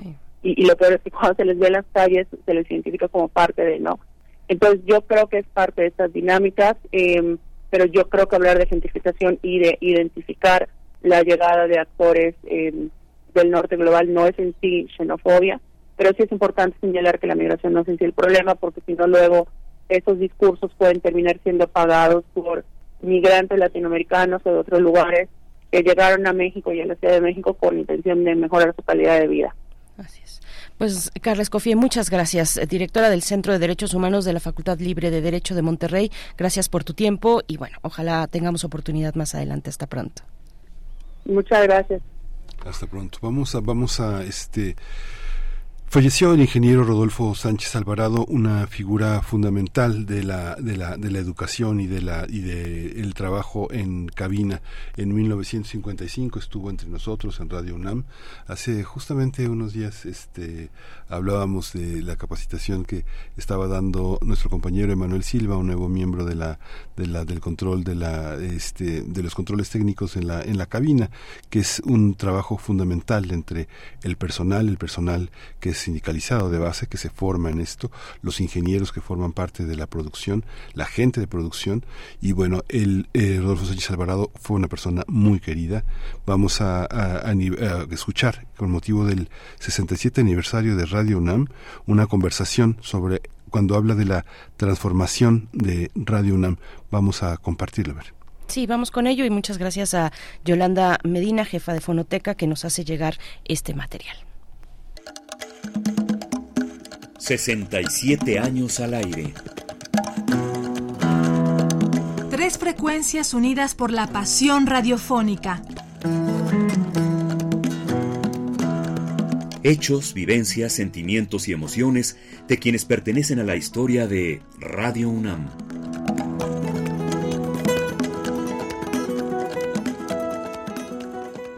Ampliación de Radio UNAM nosotros, Juan Rodríguez Llerena y yo, entramos a radio porque hay un cambio de dirección. Sale Alejandro Quijano y entra Pedro Rojas en el año 55 en la rectoría de Nabor Carrillo y la Secretaría General de Frence del Pozo. Todo esto, insisto, en Justo Sierra. Entonces decidieron darle eh, nueva vida a la radio, mejorarla, cambiarla, en fin, hacer una serie de mejoras en la radio.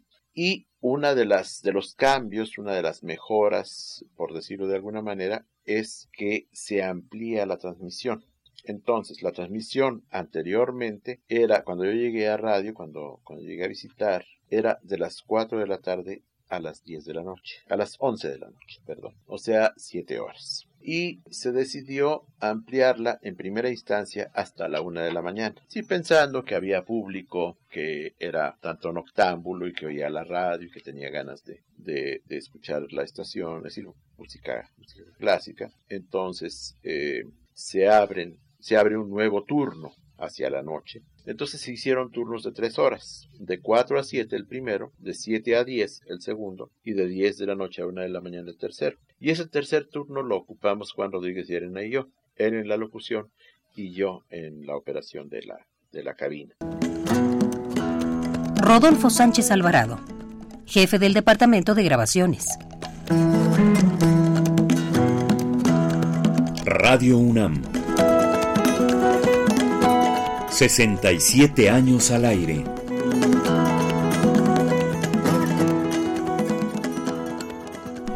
Autodidacta del sonido, de los paisajes sonoros eh, que bueno realizó en esta radiodifusora el ingeniero Rodolfo Sánchez Alvarado y, bueno ahora ante la lamentable noticia de su fallecimiento hemos compartido con ustedes este esta, esta muestra, o esta muestra, solamente una muestra pequeña, de un trabajo de décadas, de décadas eh, atendiendo el sonido y bueno, pues que se realizó aquí en nuestra radiodifusora universitaria, Miguel Ángel. Sí, es muy, muy, muy importante ese trabajo entre colegas, entre compañeros que justamente todos forman parte de este enorme mosaico, este paisaje sonoro que es la radio pública. Por supuesto, fue maestro de operadores de audio y también gran conocedor musical. Su concepción del diseño sonoro lo llevó a crear el concepto de escenofonía y, bueno, eh, que es el uso de la atmósfera sonora como elemento narrativo en el teatro. Participó en el teatro, eh, en, en televisión, en cine.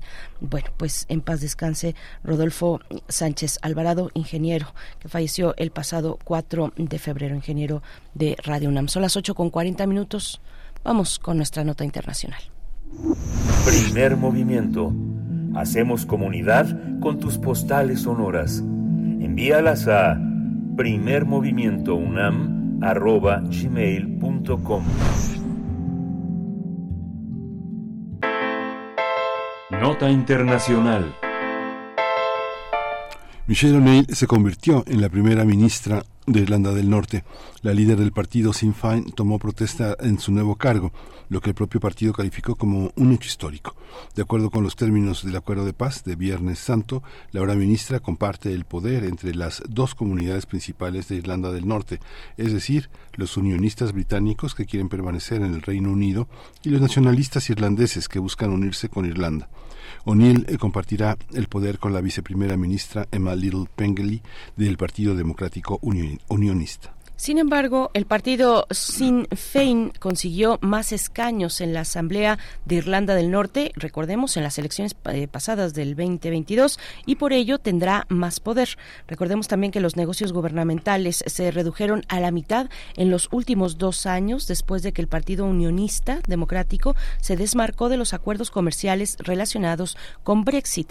Por otra parte, el Partido Unionista anunció su decisión de poner fin a casi dos años de bloqueo de las instituciones autonómicas de Irlanda del Norte. Su líder, Jeffrey Donaldson, confirmó que alcanzó con el gobierno del Reino Unido, confirmó eh, que alcanzó este acuerdo con el gobierno del Reino Unido y volverá y volverá al gobierno. Pues vamos a conversar sobre esta designación de Michelle O'Neill como primera ministra de Irlanda del Norte y está con nosotros Luis Guacuja, responsable del programa de estudios sobre la Unión Europea del Posgrado en la UNAM, para hablar de este tema. Luis, bienvenido, buenos días. ¿Qué tal, Berenice Miguel Ángel? Saludos a ustedes y al auditorio. Gracias, doctor. Buenos días, bienvenido y gracias una vez más, como siempre, pues por estar con nosotros. Eh, eh profesor, doctor, ayúdanos a entender eh, o hacer memoria de este partido sin eh, Fein, eh, de, de, de, la historia de este partido, de, la tradición, de dónde viene y de qué significa eh, llegar por primera vez a través de este partido como primera ministra, además una mujer, Michelle O'Neill. Sí, bueno, es, es relevante eh, por varias razones, ¿no? La, primera, eh, un partido, el, el, Sinn Féin, es un partido que es el, el brazo político, digamos, de, un movimiento eh, republicano y por definición, digamos, eh, lo republicano es contrario a lo monárquico.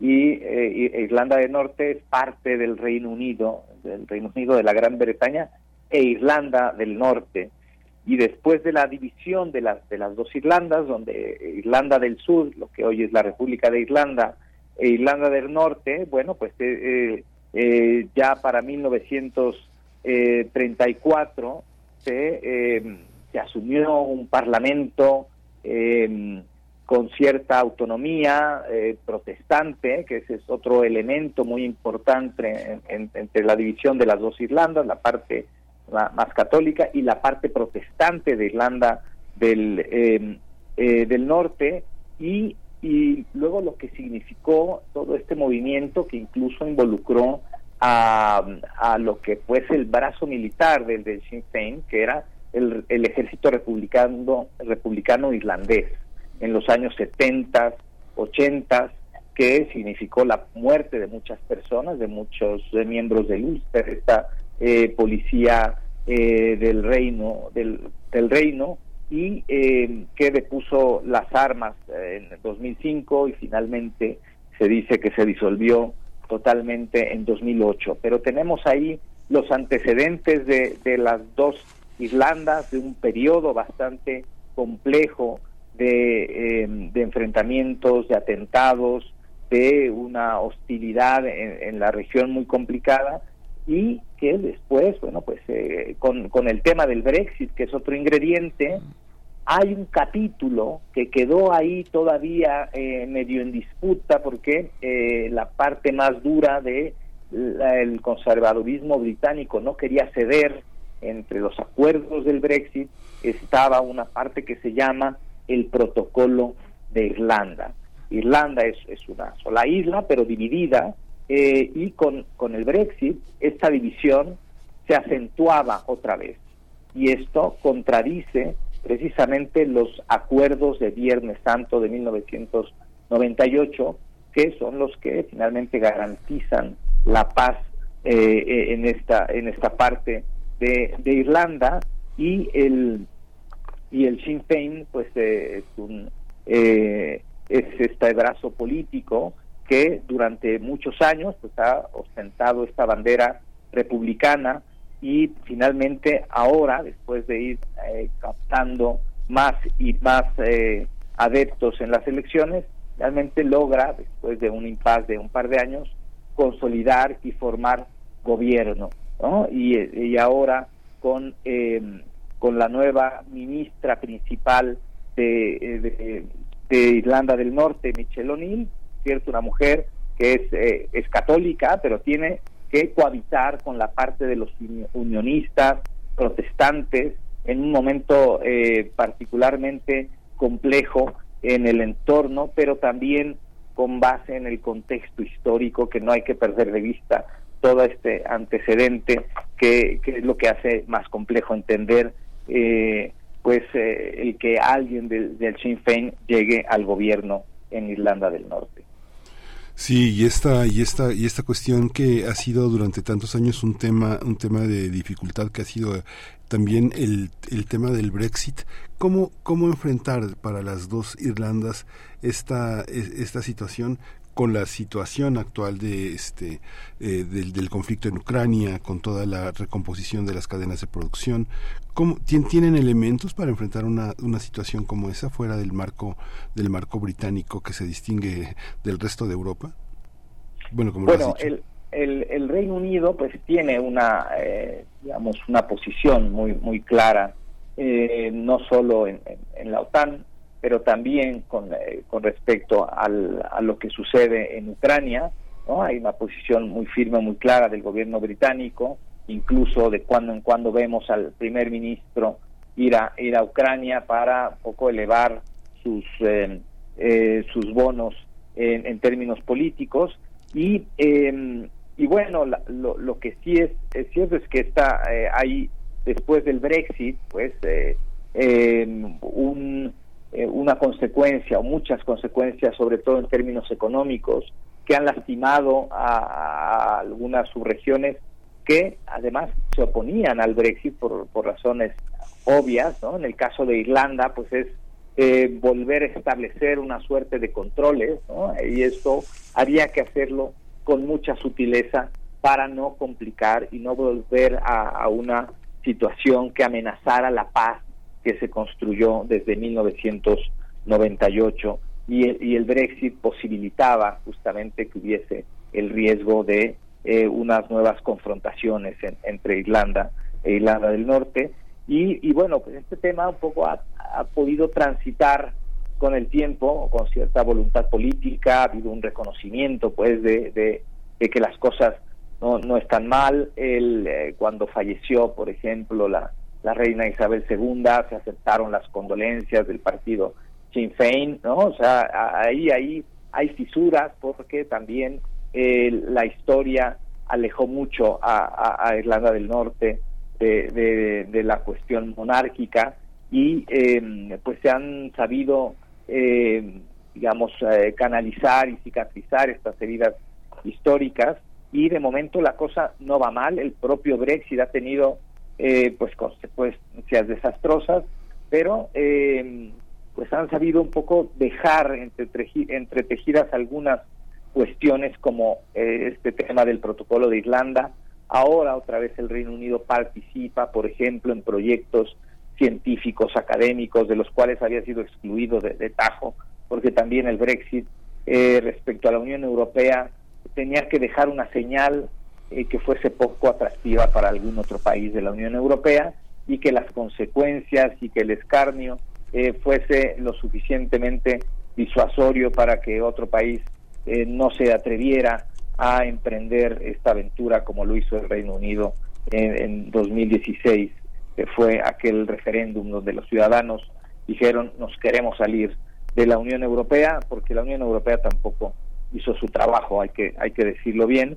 Y, eh, y bueno, pues en este contexto, la llegada de, de una política que tiene muchos años de trayectoria como Michelle O'Neill y la cohabitación con el Partido Unionista Democrático, que es parte también de los acuerdos de, de Viernes Santo, esta cohabitación política, esta cohabitación eh, religiosa, protestantes y católicos, y también esta cohabitación entre eh, los unionistas, ¿no? que se sienten parte de, de, de, del reino eh, con todas, eh, y, y, los y los más republicanos que ven con cierta distancia todo el tema monárquico. Y esta y esto es el digamos parte de la de la complejidad que nos que nos habla del momento y de la relevancia que alguien como Michelle O'Neill de las filas del Sinn Féin pues haya logrado, haya logrado finalmente destrabar estos acuerdos y gobernar eh, y no solo eso sino pues esta esta presencia que tiene a nivel parlamentario Irlanda del Norte como las otras eh, regiones británicas dentro del Parlamento de, del Reino Unido es importante porque se juegan recursos pero también cuestiones políticas competencias atribuciones y en muchos sentidos también cesión de, de, de, estas mismas competencias, que es algo de lo que también ganó Irlanda del Norte después de los acuerdos de Viernes Santo de 1998. Sí, una historia de larga, de larga data, doctor, eh, que está en estos momentos bajo estas condiciones eh, específicas eh, con el Brexit ya, eh, pues a todo, a todo lo que da y con esta posibilidad de diálogo que eh, pues, pues sí, hay que hacer la pregunta, aunque al parecer no se, ya, ya nos dirás, doctor, no está en, pues en la escena de la discusión de, de este momento político en Irlanda, en las Irlandas, pero ¿qué hay del tema de la unidad, de la unidad de Irlanda, de las Irlandas? Bueno, hay, hay alguna parte que tiene la, la, la nostalgia, ¿no? el partido unionista, ¿no? por su propia naturaleza, uh -huh. no tiene la nostalgia de volver a unir a las dos Irlandas, ¿no? pero bueno, pues una es la República de Irlanda, otra pertenece al Reino Unido. Con el Brexit, pues habrá hay más diferencias todavía, digamos que la distancia que no es física sí se da en otros en otros ámbitos y entonces eh, quizá lo, relevante es que eh, y justamente eh, parte del problema fue eh, la inconformidad del Partido Unionista con las condiciones nuevas tras el Brexit que dejó paralizado desde el 2017 todos los temas par parlamentarios y que finalmente se logró este acuerdo para que eh, los el, el partido eh, democrático unionista finalmente pues eh, diera el, el, consentimiento para que eh, el Sinn Féin pudiese gobernar. Gobernar, eh, se reparten los votos y también, insisto, esta cohabitación de gobierno entre el partido Sinn Féin y el partido unionista democrático. Uh.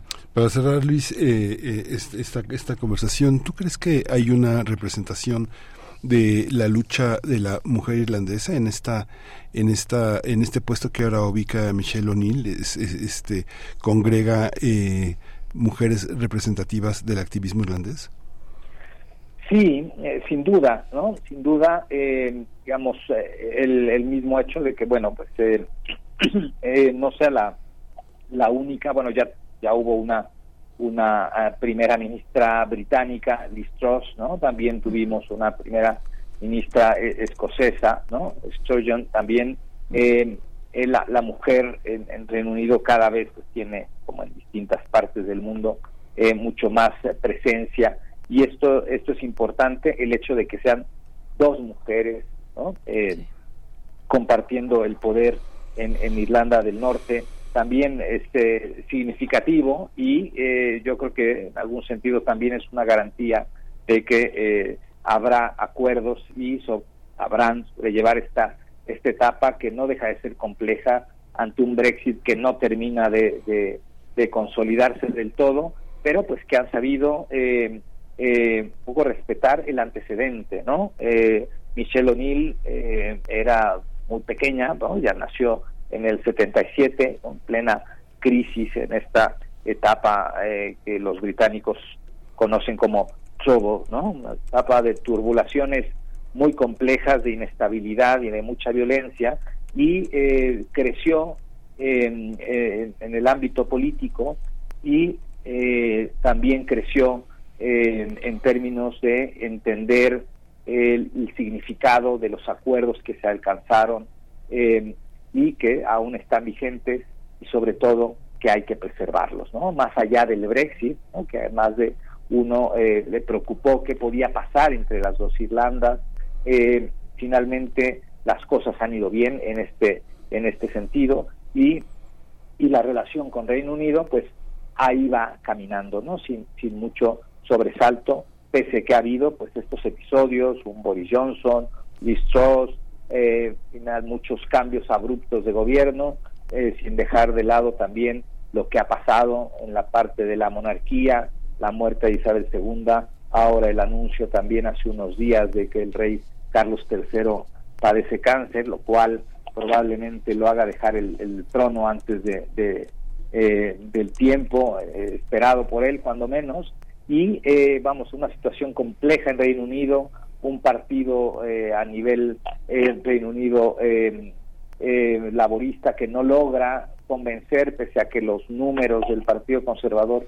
son cada vez más bajos, no hay una oposición suficientemente fuerte como para arrebatarle el gobierno a Rishi Sunak, pero no deja de ser un, un, una, eh, un episodio complicado el que está viviendo Reino Unido, sobre todo en términos económicos, que se traduce indudablemente también al ámbito político. Claro. Pues doctor, muchas gracias. ¿Quién lo diría? Ahora eh, Sinn Féin gobierna este eh, que fuera bueno parte de, de, IRA, como ya nos lo nos lo has comentado, nos, nos has recordado esa parte de la historia eh, puntualmente del siglo del siglo pasado entre las Irlandas, entre Reino Unido. y pues muchas gracias, gracias por por compartir estos este este análisis, este balance de lo que ahora ocurre en Irlanda del Norte con la primera ministra eh, Michelle O'Neill del partido Sinn Féin en el gobierno. Gracias, doctor. Hasta pronto. Hasta pronto, con mucho gusto. Hasta pronto. Gracias. Doctor Luis Guacuja, responsable del programa de estudios sobre la Unión Europea del posgrado de la UNAM. 8 con 58 minutos. Gracias, Radio Nicolaita. El día de mañana, viernes, nos encontramos. Mañana, día de complacencias musicales. Pueden ir enfilándolas también en redes sociales. Mientras tanto, vamos con música. Vamos a escuchar de eh, Joe Cocker. Es con lo que nos vamos al corte. With a little help for, from my friends. Un poco de ayuda de mis amigos. Vamos con ello.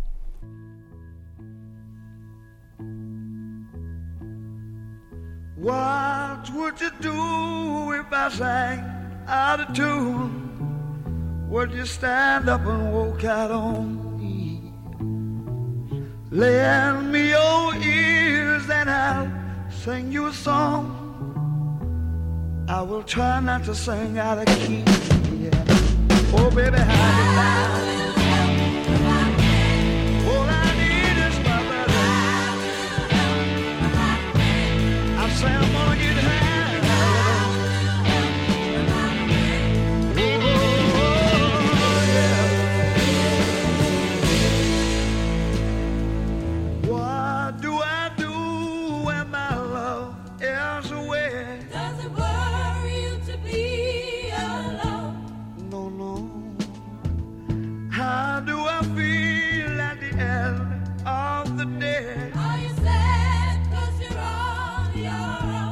tear down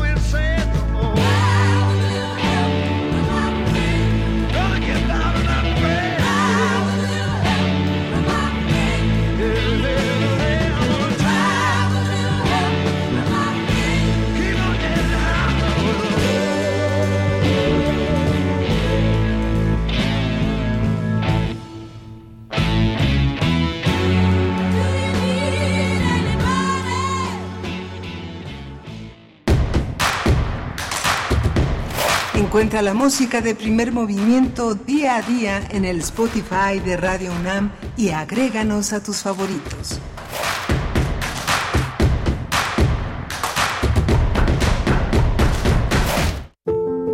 Ramón Shirau. Filósofo, escritor, poeta. 2024. 100 años de su nacimiento.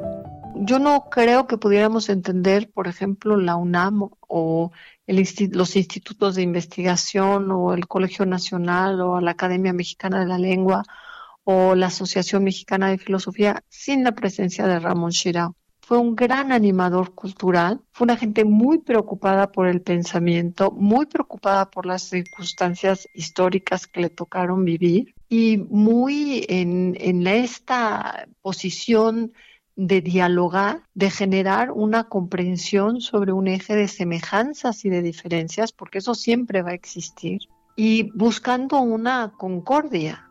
Mariana Bernardes, poeta y ensayista. Ramón Shirau, 860 AM, Radio UNAM, Experiencia Sonora. El INE pone a tu alcance la página INE.mx. En ella podrás consultar las plataformas electorales de todos los partidos políticos nacionales, sus principales propuestas y líneas de acción. Revísalas y compáralas para que tu voto sea informado y razonado. Participa, porque en estas elecciones tu decisión es importante. INE. ¿Sabías que la Ciudad de México cuenta con una fiscalía especializada para la atención de delitos electorales? La FEPADE es la autoridad encargada de procurar justicia en materia penal electoral. Previene, investiga y persigue delitos electorales. Si eres víctima o testigo de un delito, denuncia al 800-133-7233, www.denunciadigital.cdmx.gov.mx o en cualquier agencia del Ministerio Público. Fiscalía especializada para la atención de delitos electorales de la Ciudad de México. Denunciar es prevenir. Los objetos sonoros más extraños que escucharás en tu vida. Gabinete de Curiosidades. Curiosidad y sombras del tiempo a través de archivos radiofónicos. Sábados a las 5.30 de la tarde por el 96.1 de FM. Radio UNAM. Experiencia sonora.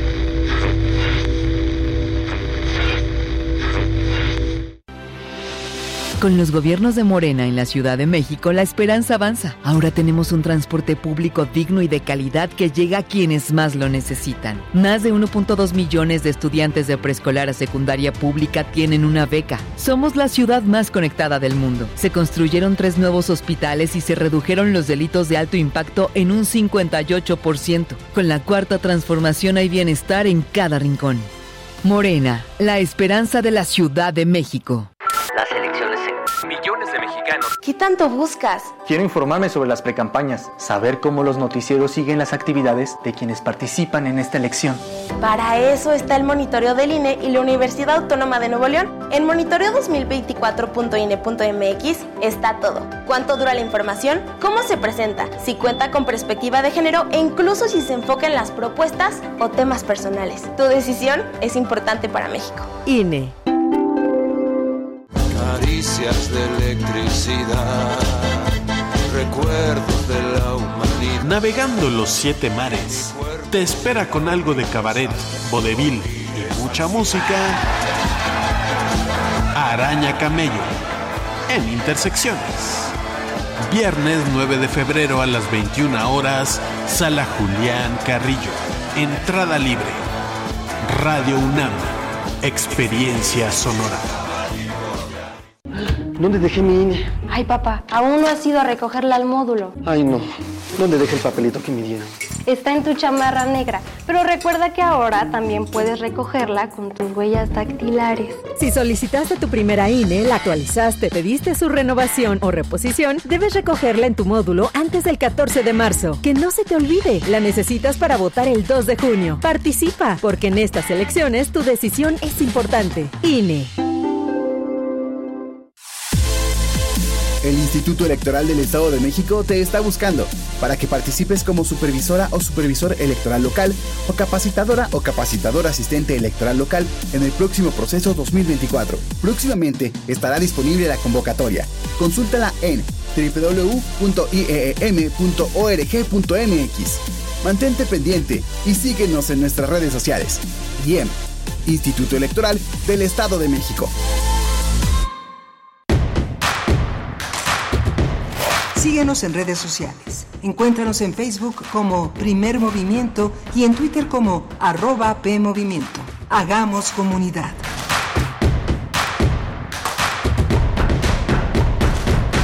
Estamos de vuelta con ustedes, son las nueve con cinco minutos de la mañana en este jueves 8 de febrero del 2024. Muy buenos días. Estamos hasta las 10 de la mañana en este esfuerzo radiofónico, todo el equipo de Primer Movimiento aquí, eh, bueno, frente, frente al cristal, del otro lado del cristal, Rodrigo Aguilar en la producción ejecutiva, está el señor Crescencio Suárez en la operación técnica y también Eduardo Castro en, la, en el servicio social, en el apoyo a la producción y aprendiendo mucho también un servicio social así, donde no te mandan nada, no es que te manden por las tortas, sino que te, te permiten afinar, afinar algunos conocimientos, te permiten participar. Me parece que eso es lo mínimo e indispensable que una radiodifusora universitaria como esta puede proveer a su servicio social. Así es que bueno, pues bien, bien, bien equipados estamos en esta mañana para seguir adelante con ustedes también en redes sociales, Tamara Quirós, y mm, estamos en arroba P así en X antes Twitter y primer movimiento en Facebook. Vamos, eh, bueno, presento también a mi compañero y saludo a mi compañero Miguel Ángel Quemain en la conducción. Buenos días, Miguel Ángel. Hola, Berenice, buenos días. Buenos días a, a todos. Justo el servicio social como uno de los grandes valores de la educación pública. Vamos a tener en, el, en esto que sigue eh, antes de las 10 de la mañana, a lo largo de la tercera hora de primer movimiento, los mundos posibles. Sukun Un Felipe, el Bao de las rebeliones mayas en la historia de México. Es el tema que el doctor Alberto Betancourt eligió para esta mañana. Él es doctor en historia, profesor de la Facultad de Filosofía y Letras de la UNAM. Bien, pues eh, estaremos eh, también al cierre en la sección de Derechos Humanos, en esta ocasión con Jacobo Dayan, director del Centro Cultural Universitario Tlatelolco. Nos hablará de la suspensión de facto de las labores del Centro Nacional de Identificación Humana.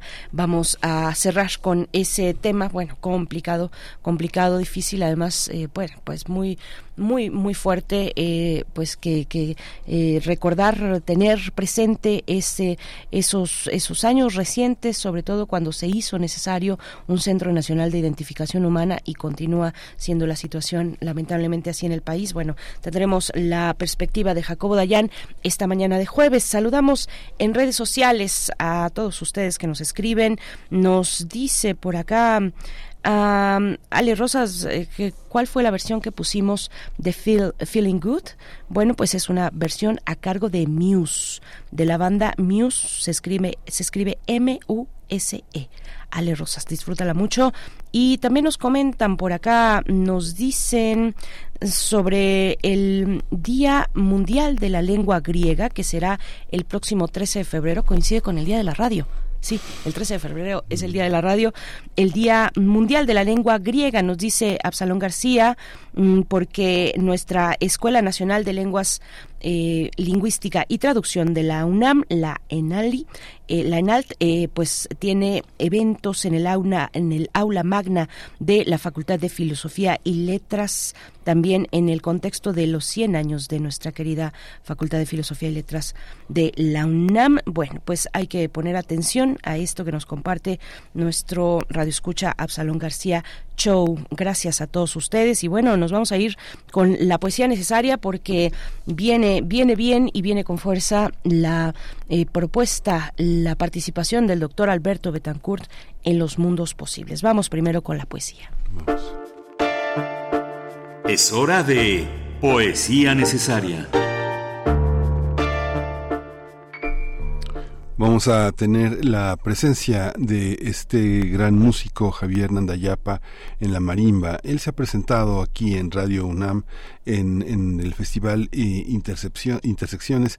Tuvo una presentación muy interesante con todo un conjunto de, mm, grandes eh, eh, percusionistas de muchas partes del país, de Bacalar, de Quintana Roo, del Festival del Centro Histórico de Campeche, músicos del ensamble de percusión de Costa Rica, en fin, pero ahora va a eh, interpretar eh, una música también que, forma parte de su repertorio, del repertorio habitual de, de, Javier, que es una música que se llama Viajando en la carretera.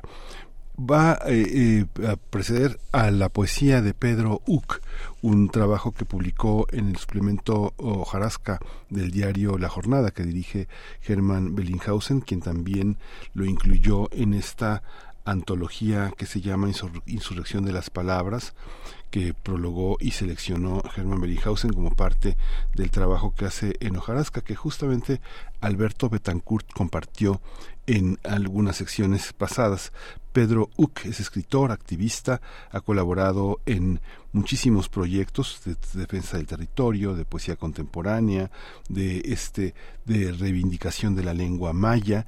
Un, eh, tiene autoría como en los nuevos cantos de la Ceiba está incluido Otumben Cayo o Ox Yanshe en esos nuevos cantos en maya y bueno esto forma parte de yo el poema que voy a leer. Dice, no contraigas el júbilo de tu ser. Si mujer, eso es actitud. Véndalo con tu tibio cuerpo. Si hombre, eso es actitud, abraza su afligido corazón. Si fresco de ánimo eso es actitud, guarda la aflicción de su ardor. Los dioses, con la diversidad de maíz, hicieron tu carne.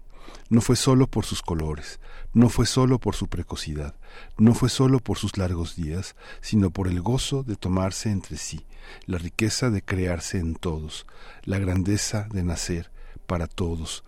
Tú eres mujer por la raíz de Shtav, tú eres varón por el retoño de Yum Kash, tú eres sáfica por la brisa de Yum Sak Ilik, pero solo los dioses tienen el sagrado maíz. Los extraños son seres en hojarasca, secaron su liberación por la cristiandad.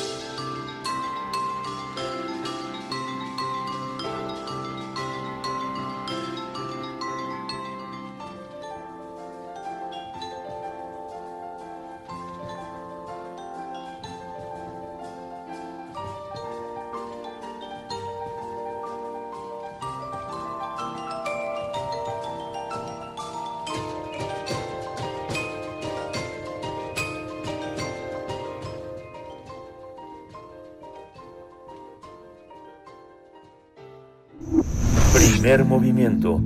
Hacemos comunidad con tus postales sonoras. Envíalas a primermovimientounam.gmail.com Mundos posibles. Saludamos con gusto esta mañana al doctor Alberto Betancourt, profesor de la Facultad de Filosofía y Letras de la UNAM, doctor en Historia. Y de Historia vamos a hablar es lo que ya alcanzo a ver por acá. De historia vamos a hablar esta mañana, de historia y del presente también que nos, que nos enlaza con un movimiento como el revolucionario a través de una figura como la de Felipe Carrillo Puerto. Sucun Felipe, el bao de las rebeliones mayas en la historia de México. Doctor Alberto Betancourt, muy buenos días, ¿cómo estás? Muy buenos días, Berenice, Miguel Ángel, amigos que hacen comunidad con nosotros. Qué gusto estar aquí esta mañana y tener la oportunidad de evocar un episodio histórico que resplandece todavía. Yo creo que hay episodios, hechos históricos, cuyo resplandor se prolonga indefinidamente, y no lo digo por hacer una historia de bronce, sino por evocar esa chispa de esperanza de la que habla Walter Benjamin en sus tesis sobre la historia, esas, esa especie de momentos en el pasado en los que late en potencia la posibilidad de una sociedad mejor y que el historiador tiene la responsabilidad de ir a encontrarlas como perlas en el tesoro del pasado. Y ese es el caso, creo yo, del gobierno breve, pero muy fecundo, muy interesante, gran experimento social de México, de América Latina y del mundo, que fue el gobierno al frente del estado de Yucatán, de Felipe Carrillo Puerto. Ahora que escuchaba yo la poesía que presentaste, Miguel Ángel, que estamos con esta cadencia preciosa del maya, cuyas resonancias eh, vibran en la prosodia de nuestro español, en muchas regiones del país, como en el caso del altiplano, resuena el náhuatl en la manera en la que hablamos en los barrios en la antigua Tenochtitlan, eh, pues da mucho gusto poder evocar pues justamente una rebelión protagonizada por hombres con carne de maíz, por hombres y mujeres con carne de maíz, porque por cierto fue un movimiento que reivindicó mucho la participación de las mujeres. Entonces, pues si les parece, podemos adentrarnos un poquito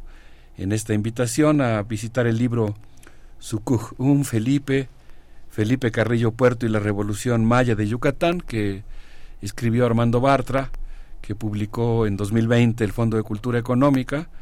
No sé si nuestra querida amiga Verónica Ortiz ya hizo una reseña del mismo, porque cuando hace esas invitaciones ya resultan casi insuperables, pero creo que no está de más tanto invitar a leer el libro como haré yo en un principio, no lo voy a reseñar, voy a tomarlo como punto de partida y después voy a evocar otros materiales que estuve consultando en la semana.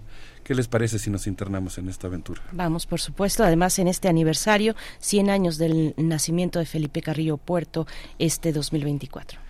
Pues sí, miren, quisiera yo comenzar diciendo que el día 2 de febrero de 1922, Felipe Carrillo Puerto tomó protesta como gobernador de Yucatán.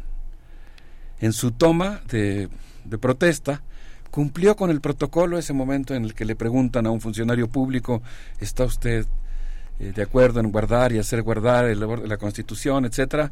Contesta con las palabras correspondientes, pero Felipe Carrillo Puerto agregó dos frases.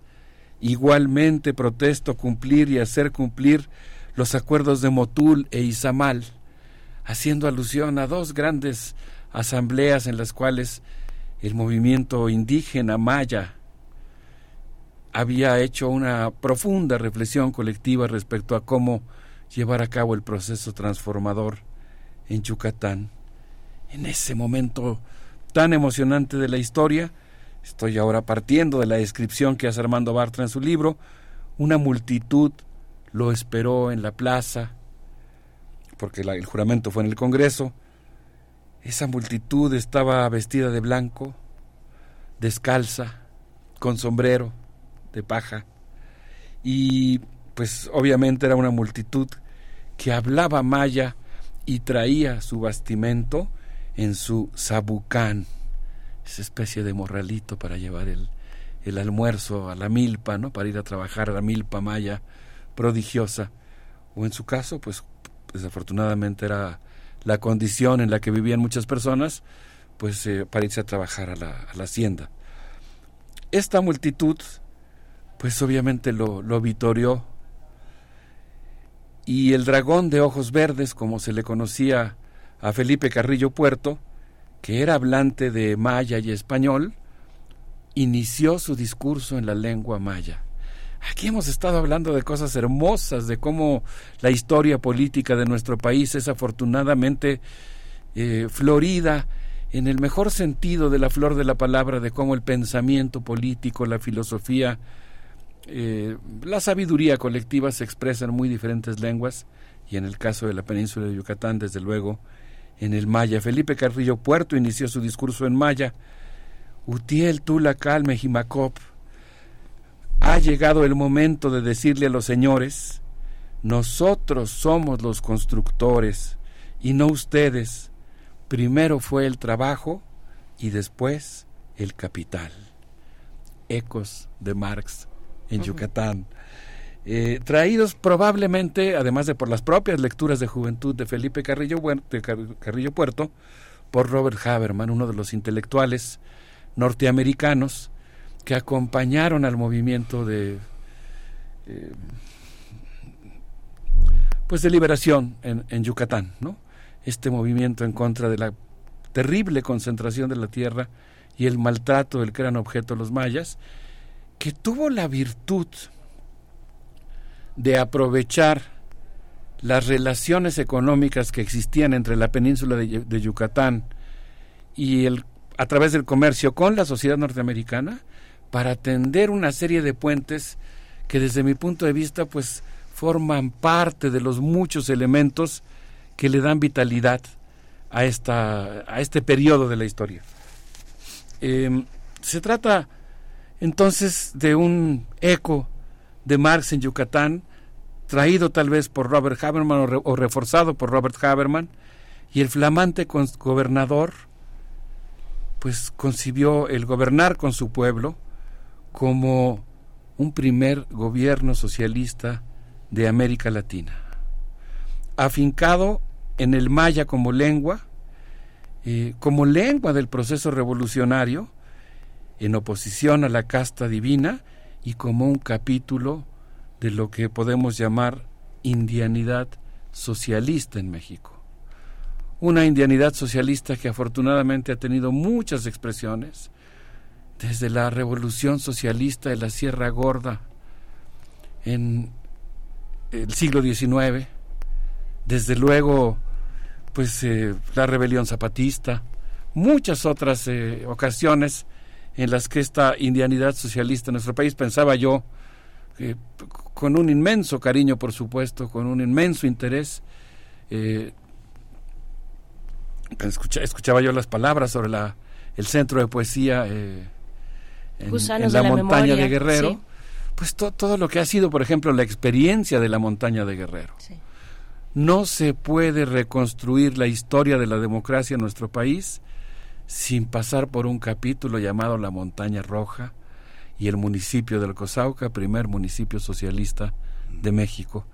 Pero en este caso, pues este flamante gobernador socialista Felipe Carrillo Puerto, al tomar posesión, pues habla de la indianidad socialista y viene acompañado, digamos, de todo un movimiento internacionalista cuya quizá primera personificación, no la única, pero una materialización de esa relación de, solid de solidaridad, de amistad, de aprendizaje mutuo, pues la constituye la que llegó a México como reportera del periódico The New York Times para presenciar la apertura de la zona arqueológica de Chichen Itza y quedó pues ahora sí que podríamos decir literalmente enamorada de la revolución socialista en México, la periodista Almarit, con sus propias virtudes como escritora, como periodista, como promotora del muralismo mexicano, pero pues eh, bueno, y también pues eh, integrante de una familia con un hermano como John Reed, único periodista estadounidense enterrado en el Kremlin y que tuvo pues la hazaña de, de escribir los 10 días que conmovieron al mundo y la revolución mexicana la verdad es que, pues, eh, el gobierno de Felipe Carrillo Puerto, pues, es un acto de imaginación política activa, de resurgimiento de Yucatán, pero en un resurgimiento protagonizado por los mayas, con la experiencia de haber tenido una fracción parlamentaria maya eh, en el Congreso local, con el develamiento de los monumentos de Jacinto Canec, de Cecilio Chi, y las históricas negociaciones con los Crusoe Op, que se habían alzado contra los Utzules eh, a través de las entrevistas con el general Francisco May, que en ese entonces estaba en rebeldía. Y ahí, en ese, en ese cúmulo de acontecimientos que, que resuenan como los ríos subterráneos que pasan por los cenotes de Yucatán, ahí también tuvo lugar pues una reivindicación, una parte que, que a nosotros siempre en Radio NAM nos interesa mucho, del pasado, eh, de, la arqueología, de la historia de ese presente maya que se estaba viviendo ahí, y comienza un periodo de intensa exploración arqueológica de las selvas de Quintana Roo y Yucatán. En 1903 los yucatólogos Silvanos Grislow Morley, William Parson y John Miriam visitan la península y a través de un convenio con la Fundación Carnegie comienza a desbrozarse la selva en Chichen Itza al inaugurar la carretera que une eh, Sistá con Chichen, ah, se instaló una placa citada en este texto que yo estoy mencionando que dice, caminante, camina esta carretera que une el presente con el pasado, obra del gobierno de Felipe Carrillo Puerto al, inaugurarla, quien por cierto en su discurso para eh, presentar al mundo y para reivindicar la historia de esa civilización viva, eh, citó las palabras del Popol Vuh. Pues toda una serie de experiencias interesantes que yo creo que como mexicanos eh, con carne hecha de maíz, pues vale mucho la pena visitar, tanto en el libro como en otras fuentes. Pero creo que Felipe Carrillo Puerto y el movimiento que él representa, porque obviamente es, es la proa del barco, no es el mascarón insignia de la proa de un barco, que, que lleva atrás mucha gente, ¿no? muchas vidas, muchas personas, muchas luchas. Sí, muchos y muchos grupos, doctor Alberto Betancourt. Pienso, bueno, eh, en, eh, previamente el Congreso, el primer Congreso Feminista Mexicano se da, tiene lugar en Yucatán, 1916, y bueno, es algo que tampoco podemos dejar de lado, eh, pugnando por el sufragio de la mujer y también por cuestiones de, de salud reproductiva.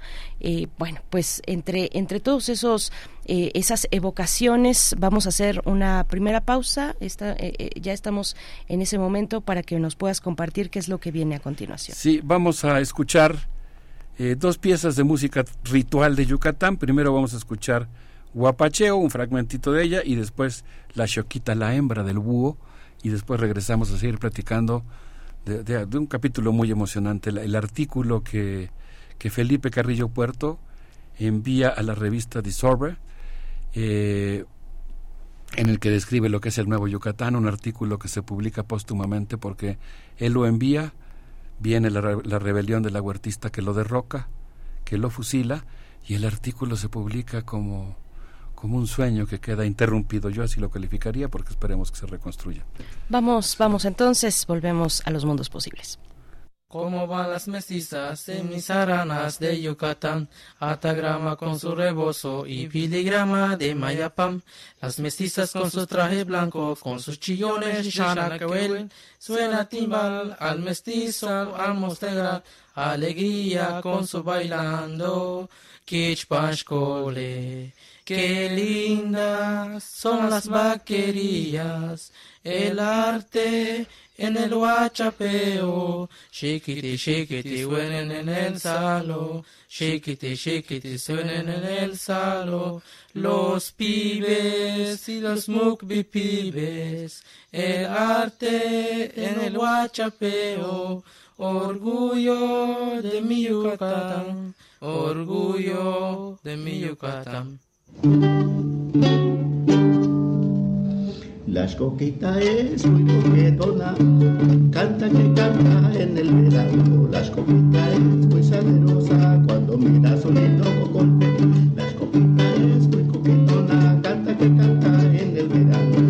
es muy salerosa cuando mira su lindo cocoche.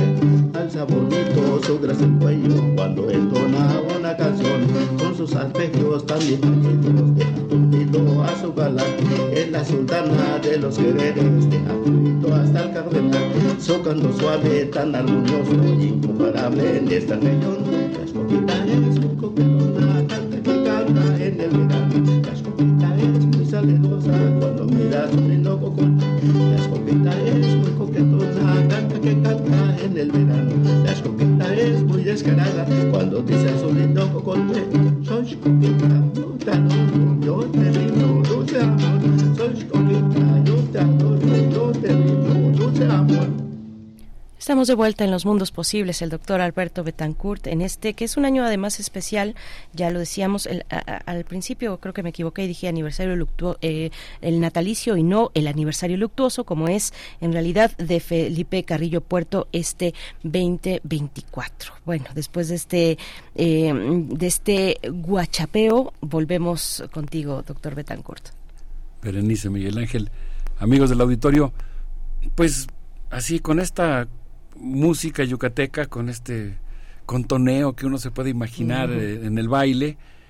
Eh, quisiera yo regresar a este momento muy emocionante del experimento político de un gobierno eh, producto de un movimiento social maya y evocar pues algo que a mí me da mucha emoción. Felipe Carrillo Puerto tuvo siempre de alguna manera una relación con sectores progresistas de la sociedad estadounidense, por ejemplo, cuando regresa de su enriquecedora experiencia en la comuna de Morelos, de estar con el movimiento zapatista, eh, llega al puerto de Veracruz, tiene que tomar un barco, quiere tomar un barco para regresar a Yucatán después de un, digamos, exilio interno, pero en esa época era pues más fácil tomar un barco que, que llegara primero a Nueva Orleans y después viajar a Yucatán.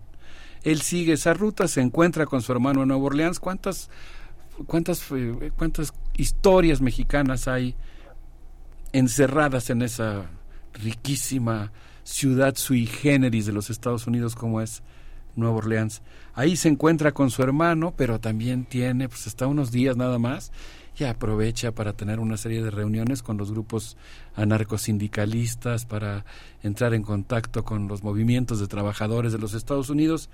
Y Felipe Carrillo Puerto de alguna manera tuvo esa sensibilidad, tuvo ese carisma, esa buena química con, con los que podríamos llamar contemporáneamente internacionalistas estadounidenses. Fue el caso también cuando fue gobernador de Yucatán y la revista Disorbey dedicó un número especial eh, a México en el que aparece un artículo que escribió Felipe Carrillo Puerto siendo gobernador, está en inglés, se llama El Nuevo Yucatán, y le hemos pedido a nuestra querida compañera Tamara Quirós, eh, a través de nuestro director de orquesta radiofónica Rodrigo Aguilar, que nos haga el enorme favor de compartir esta eh, el enlace de esta revista está en inglés, pero no sé, para uno por lo menos como historiador es tan emocionante.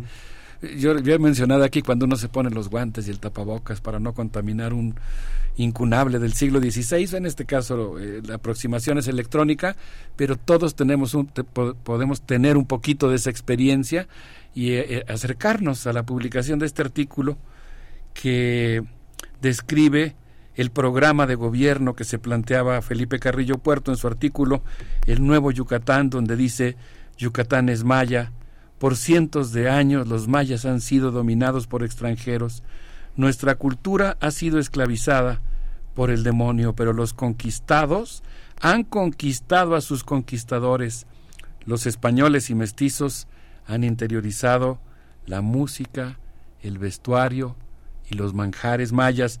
Yucatán es dominado por dos mil personas que a su vez están controladas por unos cuantos hacendados. Los indios mayas no tienen nada, ni siquiera voz. El principal objetivo de la revolución, por lo tanto, es que los hombres y mujeres mayas sean libres. Qué importante lo que mencionaste del movimiento feminista en Yucatán. Nuestra primera tarea, lo estoy parafraseando, dice Felipe Carrillo Puerto en este texto publicado en 1924, ahorita, ahorita preciso la fecha, nuestra primera tarea es distribuir la tierra para crear ejidos. Estamos devolviendo las tierras a sus propietarios originales, tierras comunales. Cada jueves entregamos la tierra a alguna comunidad. Pensamos acabar en un año. Las familias indias se están yendo de la hacienda a la ciudad o están regresando al campo y los hacendados están teniendo que contratar trabajadores y consecuentemente tienen que pagarles un poquito mejor. Ay, miren, esta, esta parte a mí me emociona mucho del artículo de Felipe Carrillo Puerto. Él dice, los miembros de las comunidades se están afiliando a la liga, en referencia a la liga eh, agraria maya que se está conformando en torno a su gobierno para, para establecer una relación societal. Y dice él, también se han formado, Berenice, ligas de mujeres. Cada liga se reúne una vez a la semana y los lunes rojos se reúnen los representantes de todas las ligas y discuten sobre el sistema educativo local, la distribución de la tierra y luego pues organizan partidos de béisbol, torneos de atletismo, competencias de box, partidos de tenis. Ah, me encantó la imagen de los eh, hermanos mayas jugando tenis en la península de Yucatán, eh, provocando la virtual desaparición de la tradición hispana de las corridas de toros. Pues este texto se publicó lamentablemente, es un texto que se envía en el fervor, en el sueño, ¿no? en, el momento del impulso.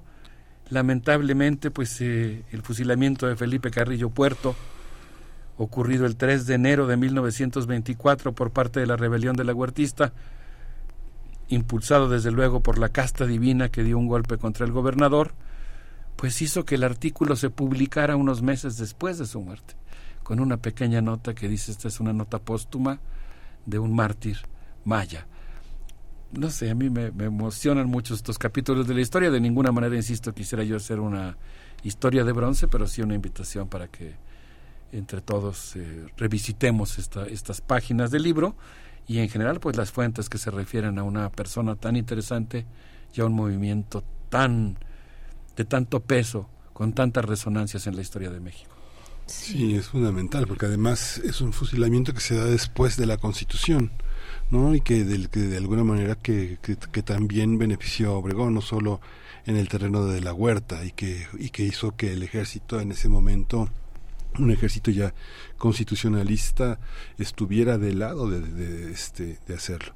Desde entonces la prensa que ya estaba ya estaba fundado el Universal y estaba fundado el Excelsior callaron callaron y promovieron la idea de un estado yucateco separatista de una idea que nos ha alcanzado cuando hubo rebeliones en las que mataron a más de 40 personas según la prensa local y que fueron masacres como las que hemos visto en Guerrero este y en, el, y en el sureste mexicano que cayó la prensa que cayó la prensa de ese momento muy muy orientada a situaciones norteamericanas.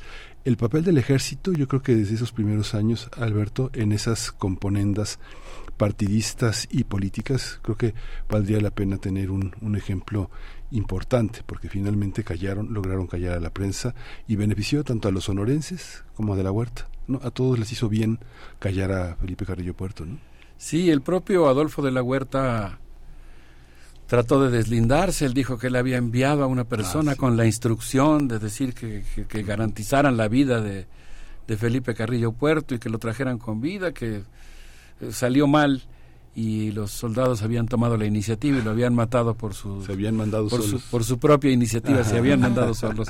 Qué bonita expresión.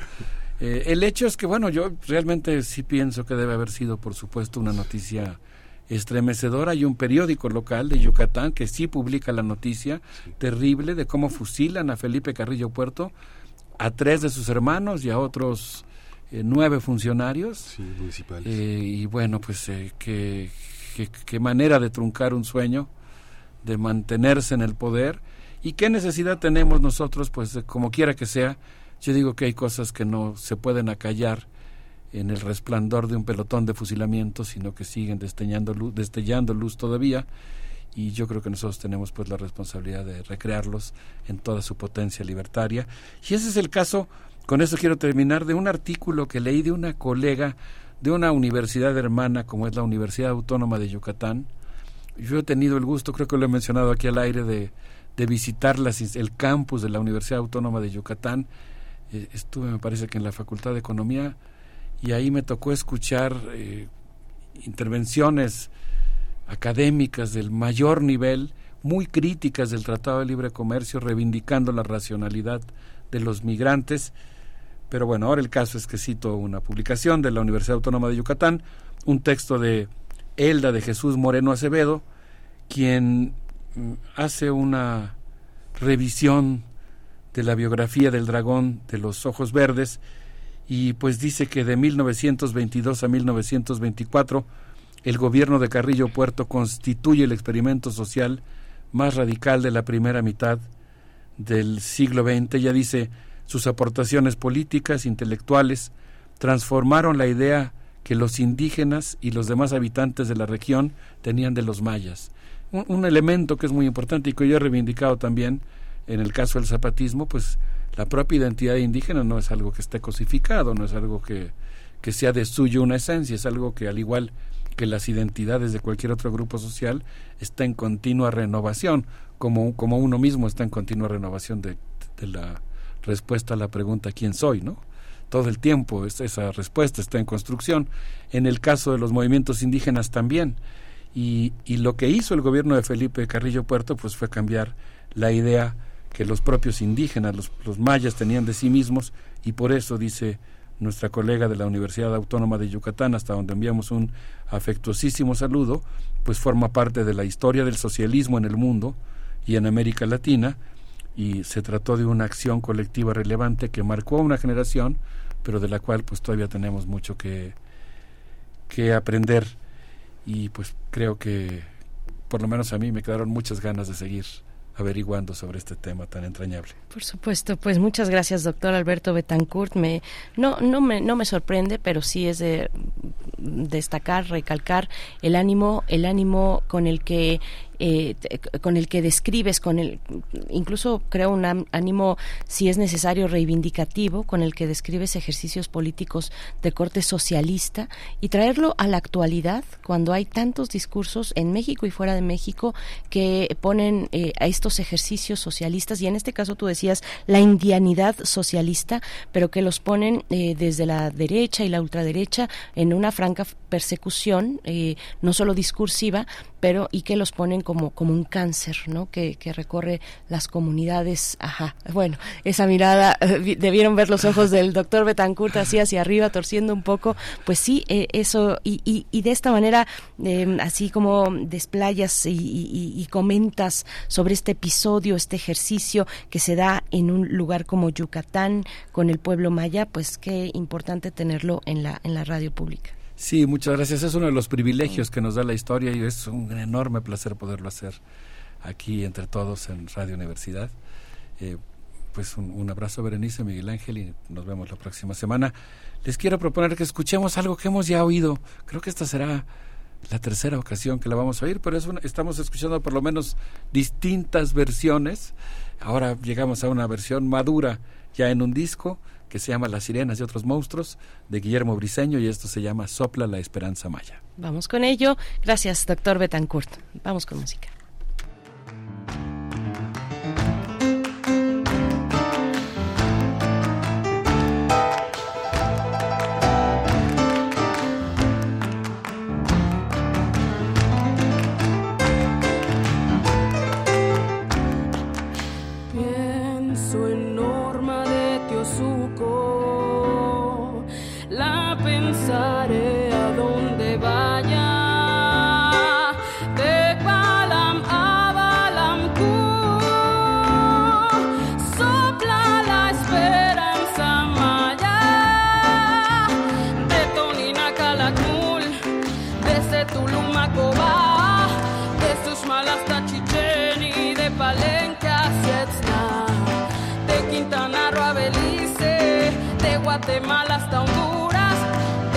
De Campeche a Yucatán y en Chiapas no quedan dudas.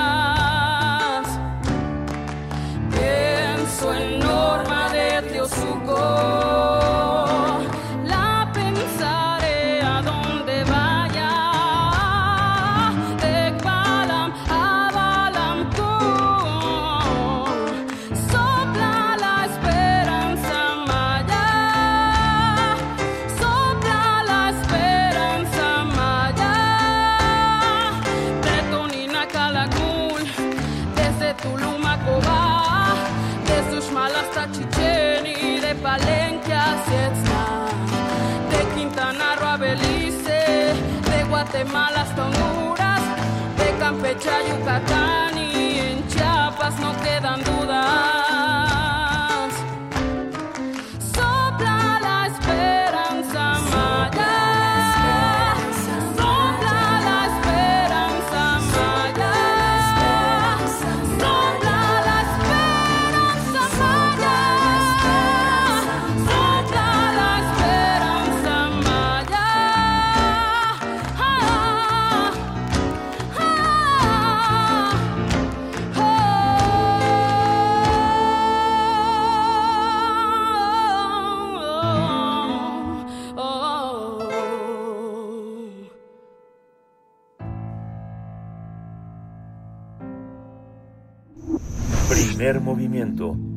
Hacemos comunidad con tus postales sonoras. Envíalas a primermovimientounam.gmail.com Libertad. Seguridad. Salud. Identidad. Alimentación. Libre desarrollo de la personalidad. Educación. Pensar nuestros derechos humanos. Nos encontramos ya en compañía de Jacobo Dayan, director del Centro Cultural Universitario Tlatelolco de la UNAM. El tema de hoy, la suspensión de facto de las labores del Centro Nacional de Identificación Humana en México. Jacobo Dayan, buenos días. Te saluda Berenice Camacho al micrófono. ¿Cómo estás? ¿Qué tal, Berenice Miguel Ángel? ¿Cómo están? Buenos días. Gracias, gracias, Jacobo. Pues te escuchamos. ¿Cómo entrar, cómo entrar a este pues a este laberinto pareciera inalcanzable a veces de la meta de poder eh, pues tener una instancia eh, confiable con este propósito, la identificación humana en México.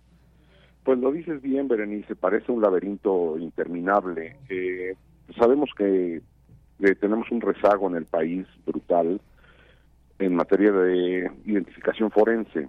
Eh, el gobierno mismo ha aceptado eh, que tienen en su posesión, es decir, del Estado mexicano, no nada más del gobierno federal, sino incluso en los estados, más de 52 mil cuerpos en espera de ser identificados.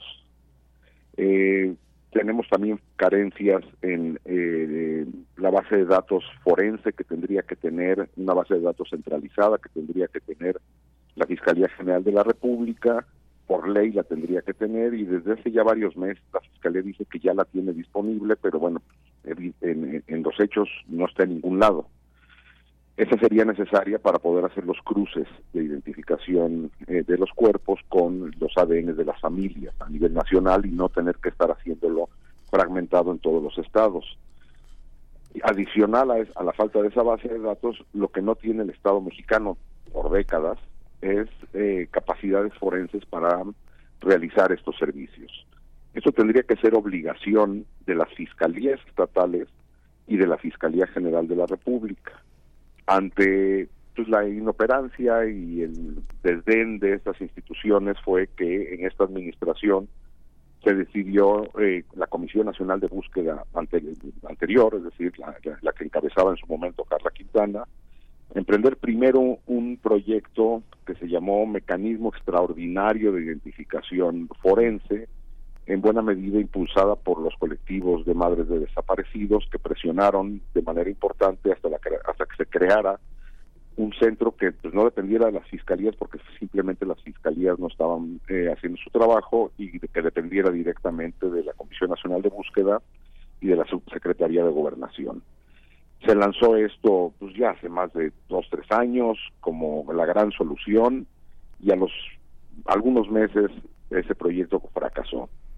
Y fracasó cuando nació esta otra alternativa que era un Centro Nacional de Identificación Humana con sede en Morelos, eh, que fue en buena medida construido y, habilitado, es decir, con la- los equipos y, eh, necesarios para esto, mediante la cooperación internacional. Vamos, en esto participó agencias de cooperación de los Estados Unidos, de Alemania, de Gran Bretaña, de Canadá, de varios países, aportando recursos para, como parte de los acuerdos de colaboración internacional que hay para dotar de equipo, infraestructura a este centro. Se le fueron asignados personal y en teoría iba a comenzar operaciones eh, rápido. Incluso el subsecretario Alejandro Encinas en su momento, cuando inauguró, afirmó que con esto se garantizaba el derecho de todas las personas a ser buscada, eh, a pesar de que las fiscalías no hacían su trabajo, en un claro enfrentamiento que existía y seguramente existe entre la Fiscalía General de la República y la Comisión Nacional de Búsqueda. Recordemos incluso la, eh, la modificación a la ley de la Fiscalía que pidió el fiscal Gertz Manero, donde pues, se eximía de ciertas responsabilidades en materia de búsqueda. Se crea el centro, comienza operaciones y ahí quedó la nota, hace más de un año y fracción. Y bueno, pues a partir de reportajes periodísticos eh, nos enteramos en estas semanas que el, ce- que el centro está desmantelado, que no tiene recursos y que el personal fue despedido. En esta reestructura que se hace de la Comisión Nacional de Búsqueda, donde también sabemos que al interior de la comisión, con la nueva, después de la renuncia de Carla Quintana, ante la negativa de, participar en este censo, famoso censo que realizó de personas desaparecidas de manera muy perversa el gobierno federal, y se nombra en su lugar a una funcionaria eh, pues más con un perfil político que técnico.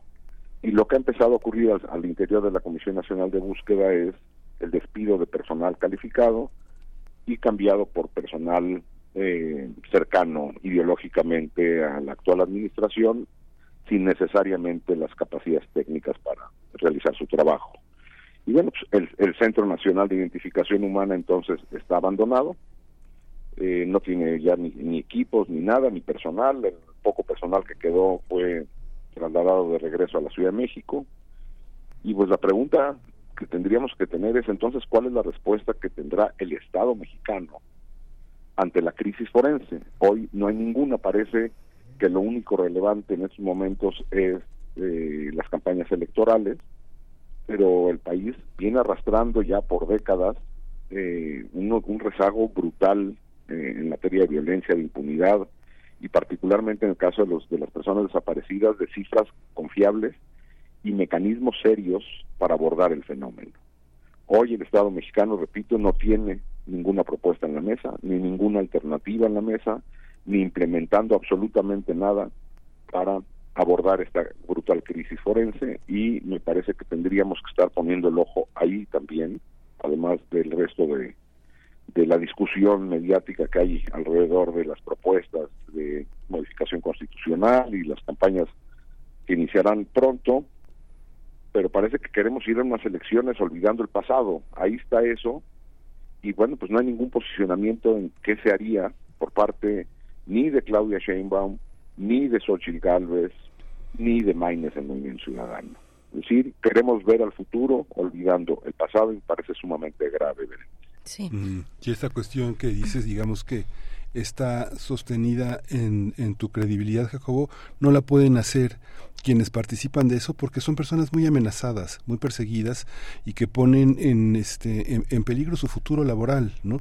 Y que no hay una manera de manifestarse de manera unitaria, digamos que solo a través del periodismo o de o, o- o de personas enteradas en contacto con todas estas personas pueden ventilar esa situación que debe de ser un infierno personal y colectivo ahí dentro, ¿no?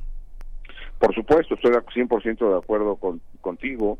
Eh, esto pues no lo sabemos. Igual ocurre en los servicios forenses de las fiscalías, donde eh, pues eh, lo que está ocurriendo ahí adentro difícilmente eh, trasciende a la opinión pública por pues, por el temor, por mantener el empleo. Pero las, que están levantando la voz son las madres de, de desaparecidos, que las vemos un día sí y otro también encontrando fosas, e incluso ya, y a, mí, a eso también me parece alarmante, intentando empezar a, establecer diálogos con grupos criminales para poder continuar con su labor, dado que el Estado mexicano no responde. Hay que recordar que esta crisis otra vez se viene arrastrando, bueno, pues, de, de- de décadas, desde la guerra sucia se sigue buscando eh, a las personas desaparecidas y de manera importante desde el sexenio de Felipe Calderón para acá, y el Estado mexicano ha sido incapaz de dar una respuesta, en, en todos los sentidos, ¿eh? en el sentido de justicia, de detener las desapariciones, de en- en- entregar una narrativa, entregar verdad y ayudar a la búsqueda, a la reparación y a la identificación humana. Y pues parece ser que la única alternativa que tienen las madres hoy es iniciar diálogos con grupos criminales. Es sumamente grave. Gravísimo, eh, Jacobo Dayan, muchas gracias por ponerlo, porque además, eh, vaya, es un tema que está ahí, que, que, que salió a los medios, a la discusión, pero no con la fuerza, no ha salido a flote con la fuerza necesaria de, de, la, de, la, de la emergencia, de lo que significa el cierre de, una, de un Centro Nacional de Identificación Humana como este, de la Comisión Nacional de Búsqueda, bueno, en medio de tantos otros temas que están ahí, con las iniciativas constitucionales, en fin, eh, gracias por ponerlo esta mañana, Jacobo Dayan, y bueno, siempre, como, como siempre, un, un gusto escucharte. Nos encontramos en 15 días una vez más. No, gracias a ustedes. Un abrazo. Gracias, Jacobo. Hasta pronto. Gracias. Hasta pronto, Jacobo Dayan, eh, director del Centro Cultural Universitario Tlatelolco y donde también pueden escuchar, él tiene una columna en Animal Político, eh, bueno, eh, para dar seguimiento a los temas que nos propone acá. Vamos con ya el cierre de esta emisión.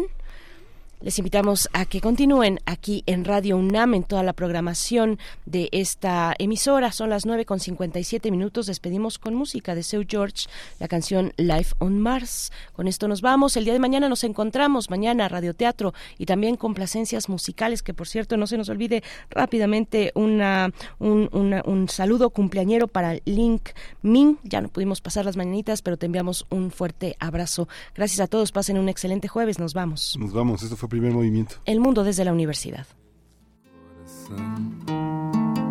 não consegue compreender o que a mente não faz questão, nem tem forças para obedecer. Quantos sonhos já destruí e deixei escapar das mãos. Se o futuro assim permitir, pretendo viver em vão. Meu amor, não estamos sós. Tem um mundo a esperar por nós. No infinito do céu azul. Pode ter vida em Marte, então vem cá, me dá sua língua. Então vem, eu quero abraçar você. Seu poder vem do sol minha medida, meu bem. Vamos viver a vida. Então vem, senão eu vou perder quem sou. Vou querer me mudar para uma life on Mars.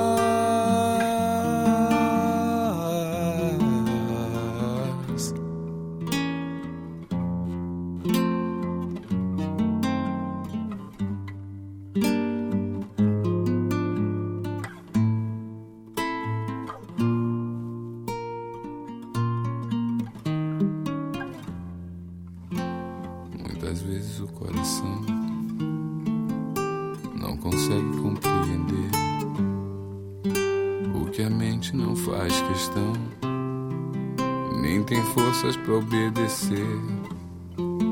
Quantos sonhos já destruí e deixei escapar das mãos. Se o futuro assim permitir, não pretendo viver em vão.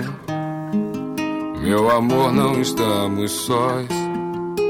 Tem um mundo a esperar por nós. Infinito do céu azul pode ter vida em. Radio UNAM presentó Primer Movimiento. El mundo desde la universidad. Con Berenice Camacho y Miguel Ángel Gemain en la conducción. Rodrigo Aguilar y Violeta Berber, producción. Antonio Quijano y Patricia Zavala, noticias. Miriam Trejo, coordinación de invitados. Tamara Quirós, redes sociales. Arturo González, operación técnica. Locución, Tessa Uribe y Juan Staca. Quédate en sintonía con Radio UNAM. Experiencia sonora.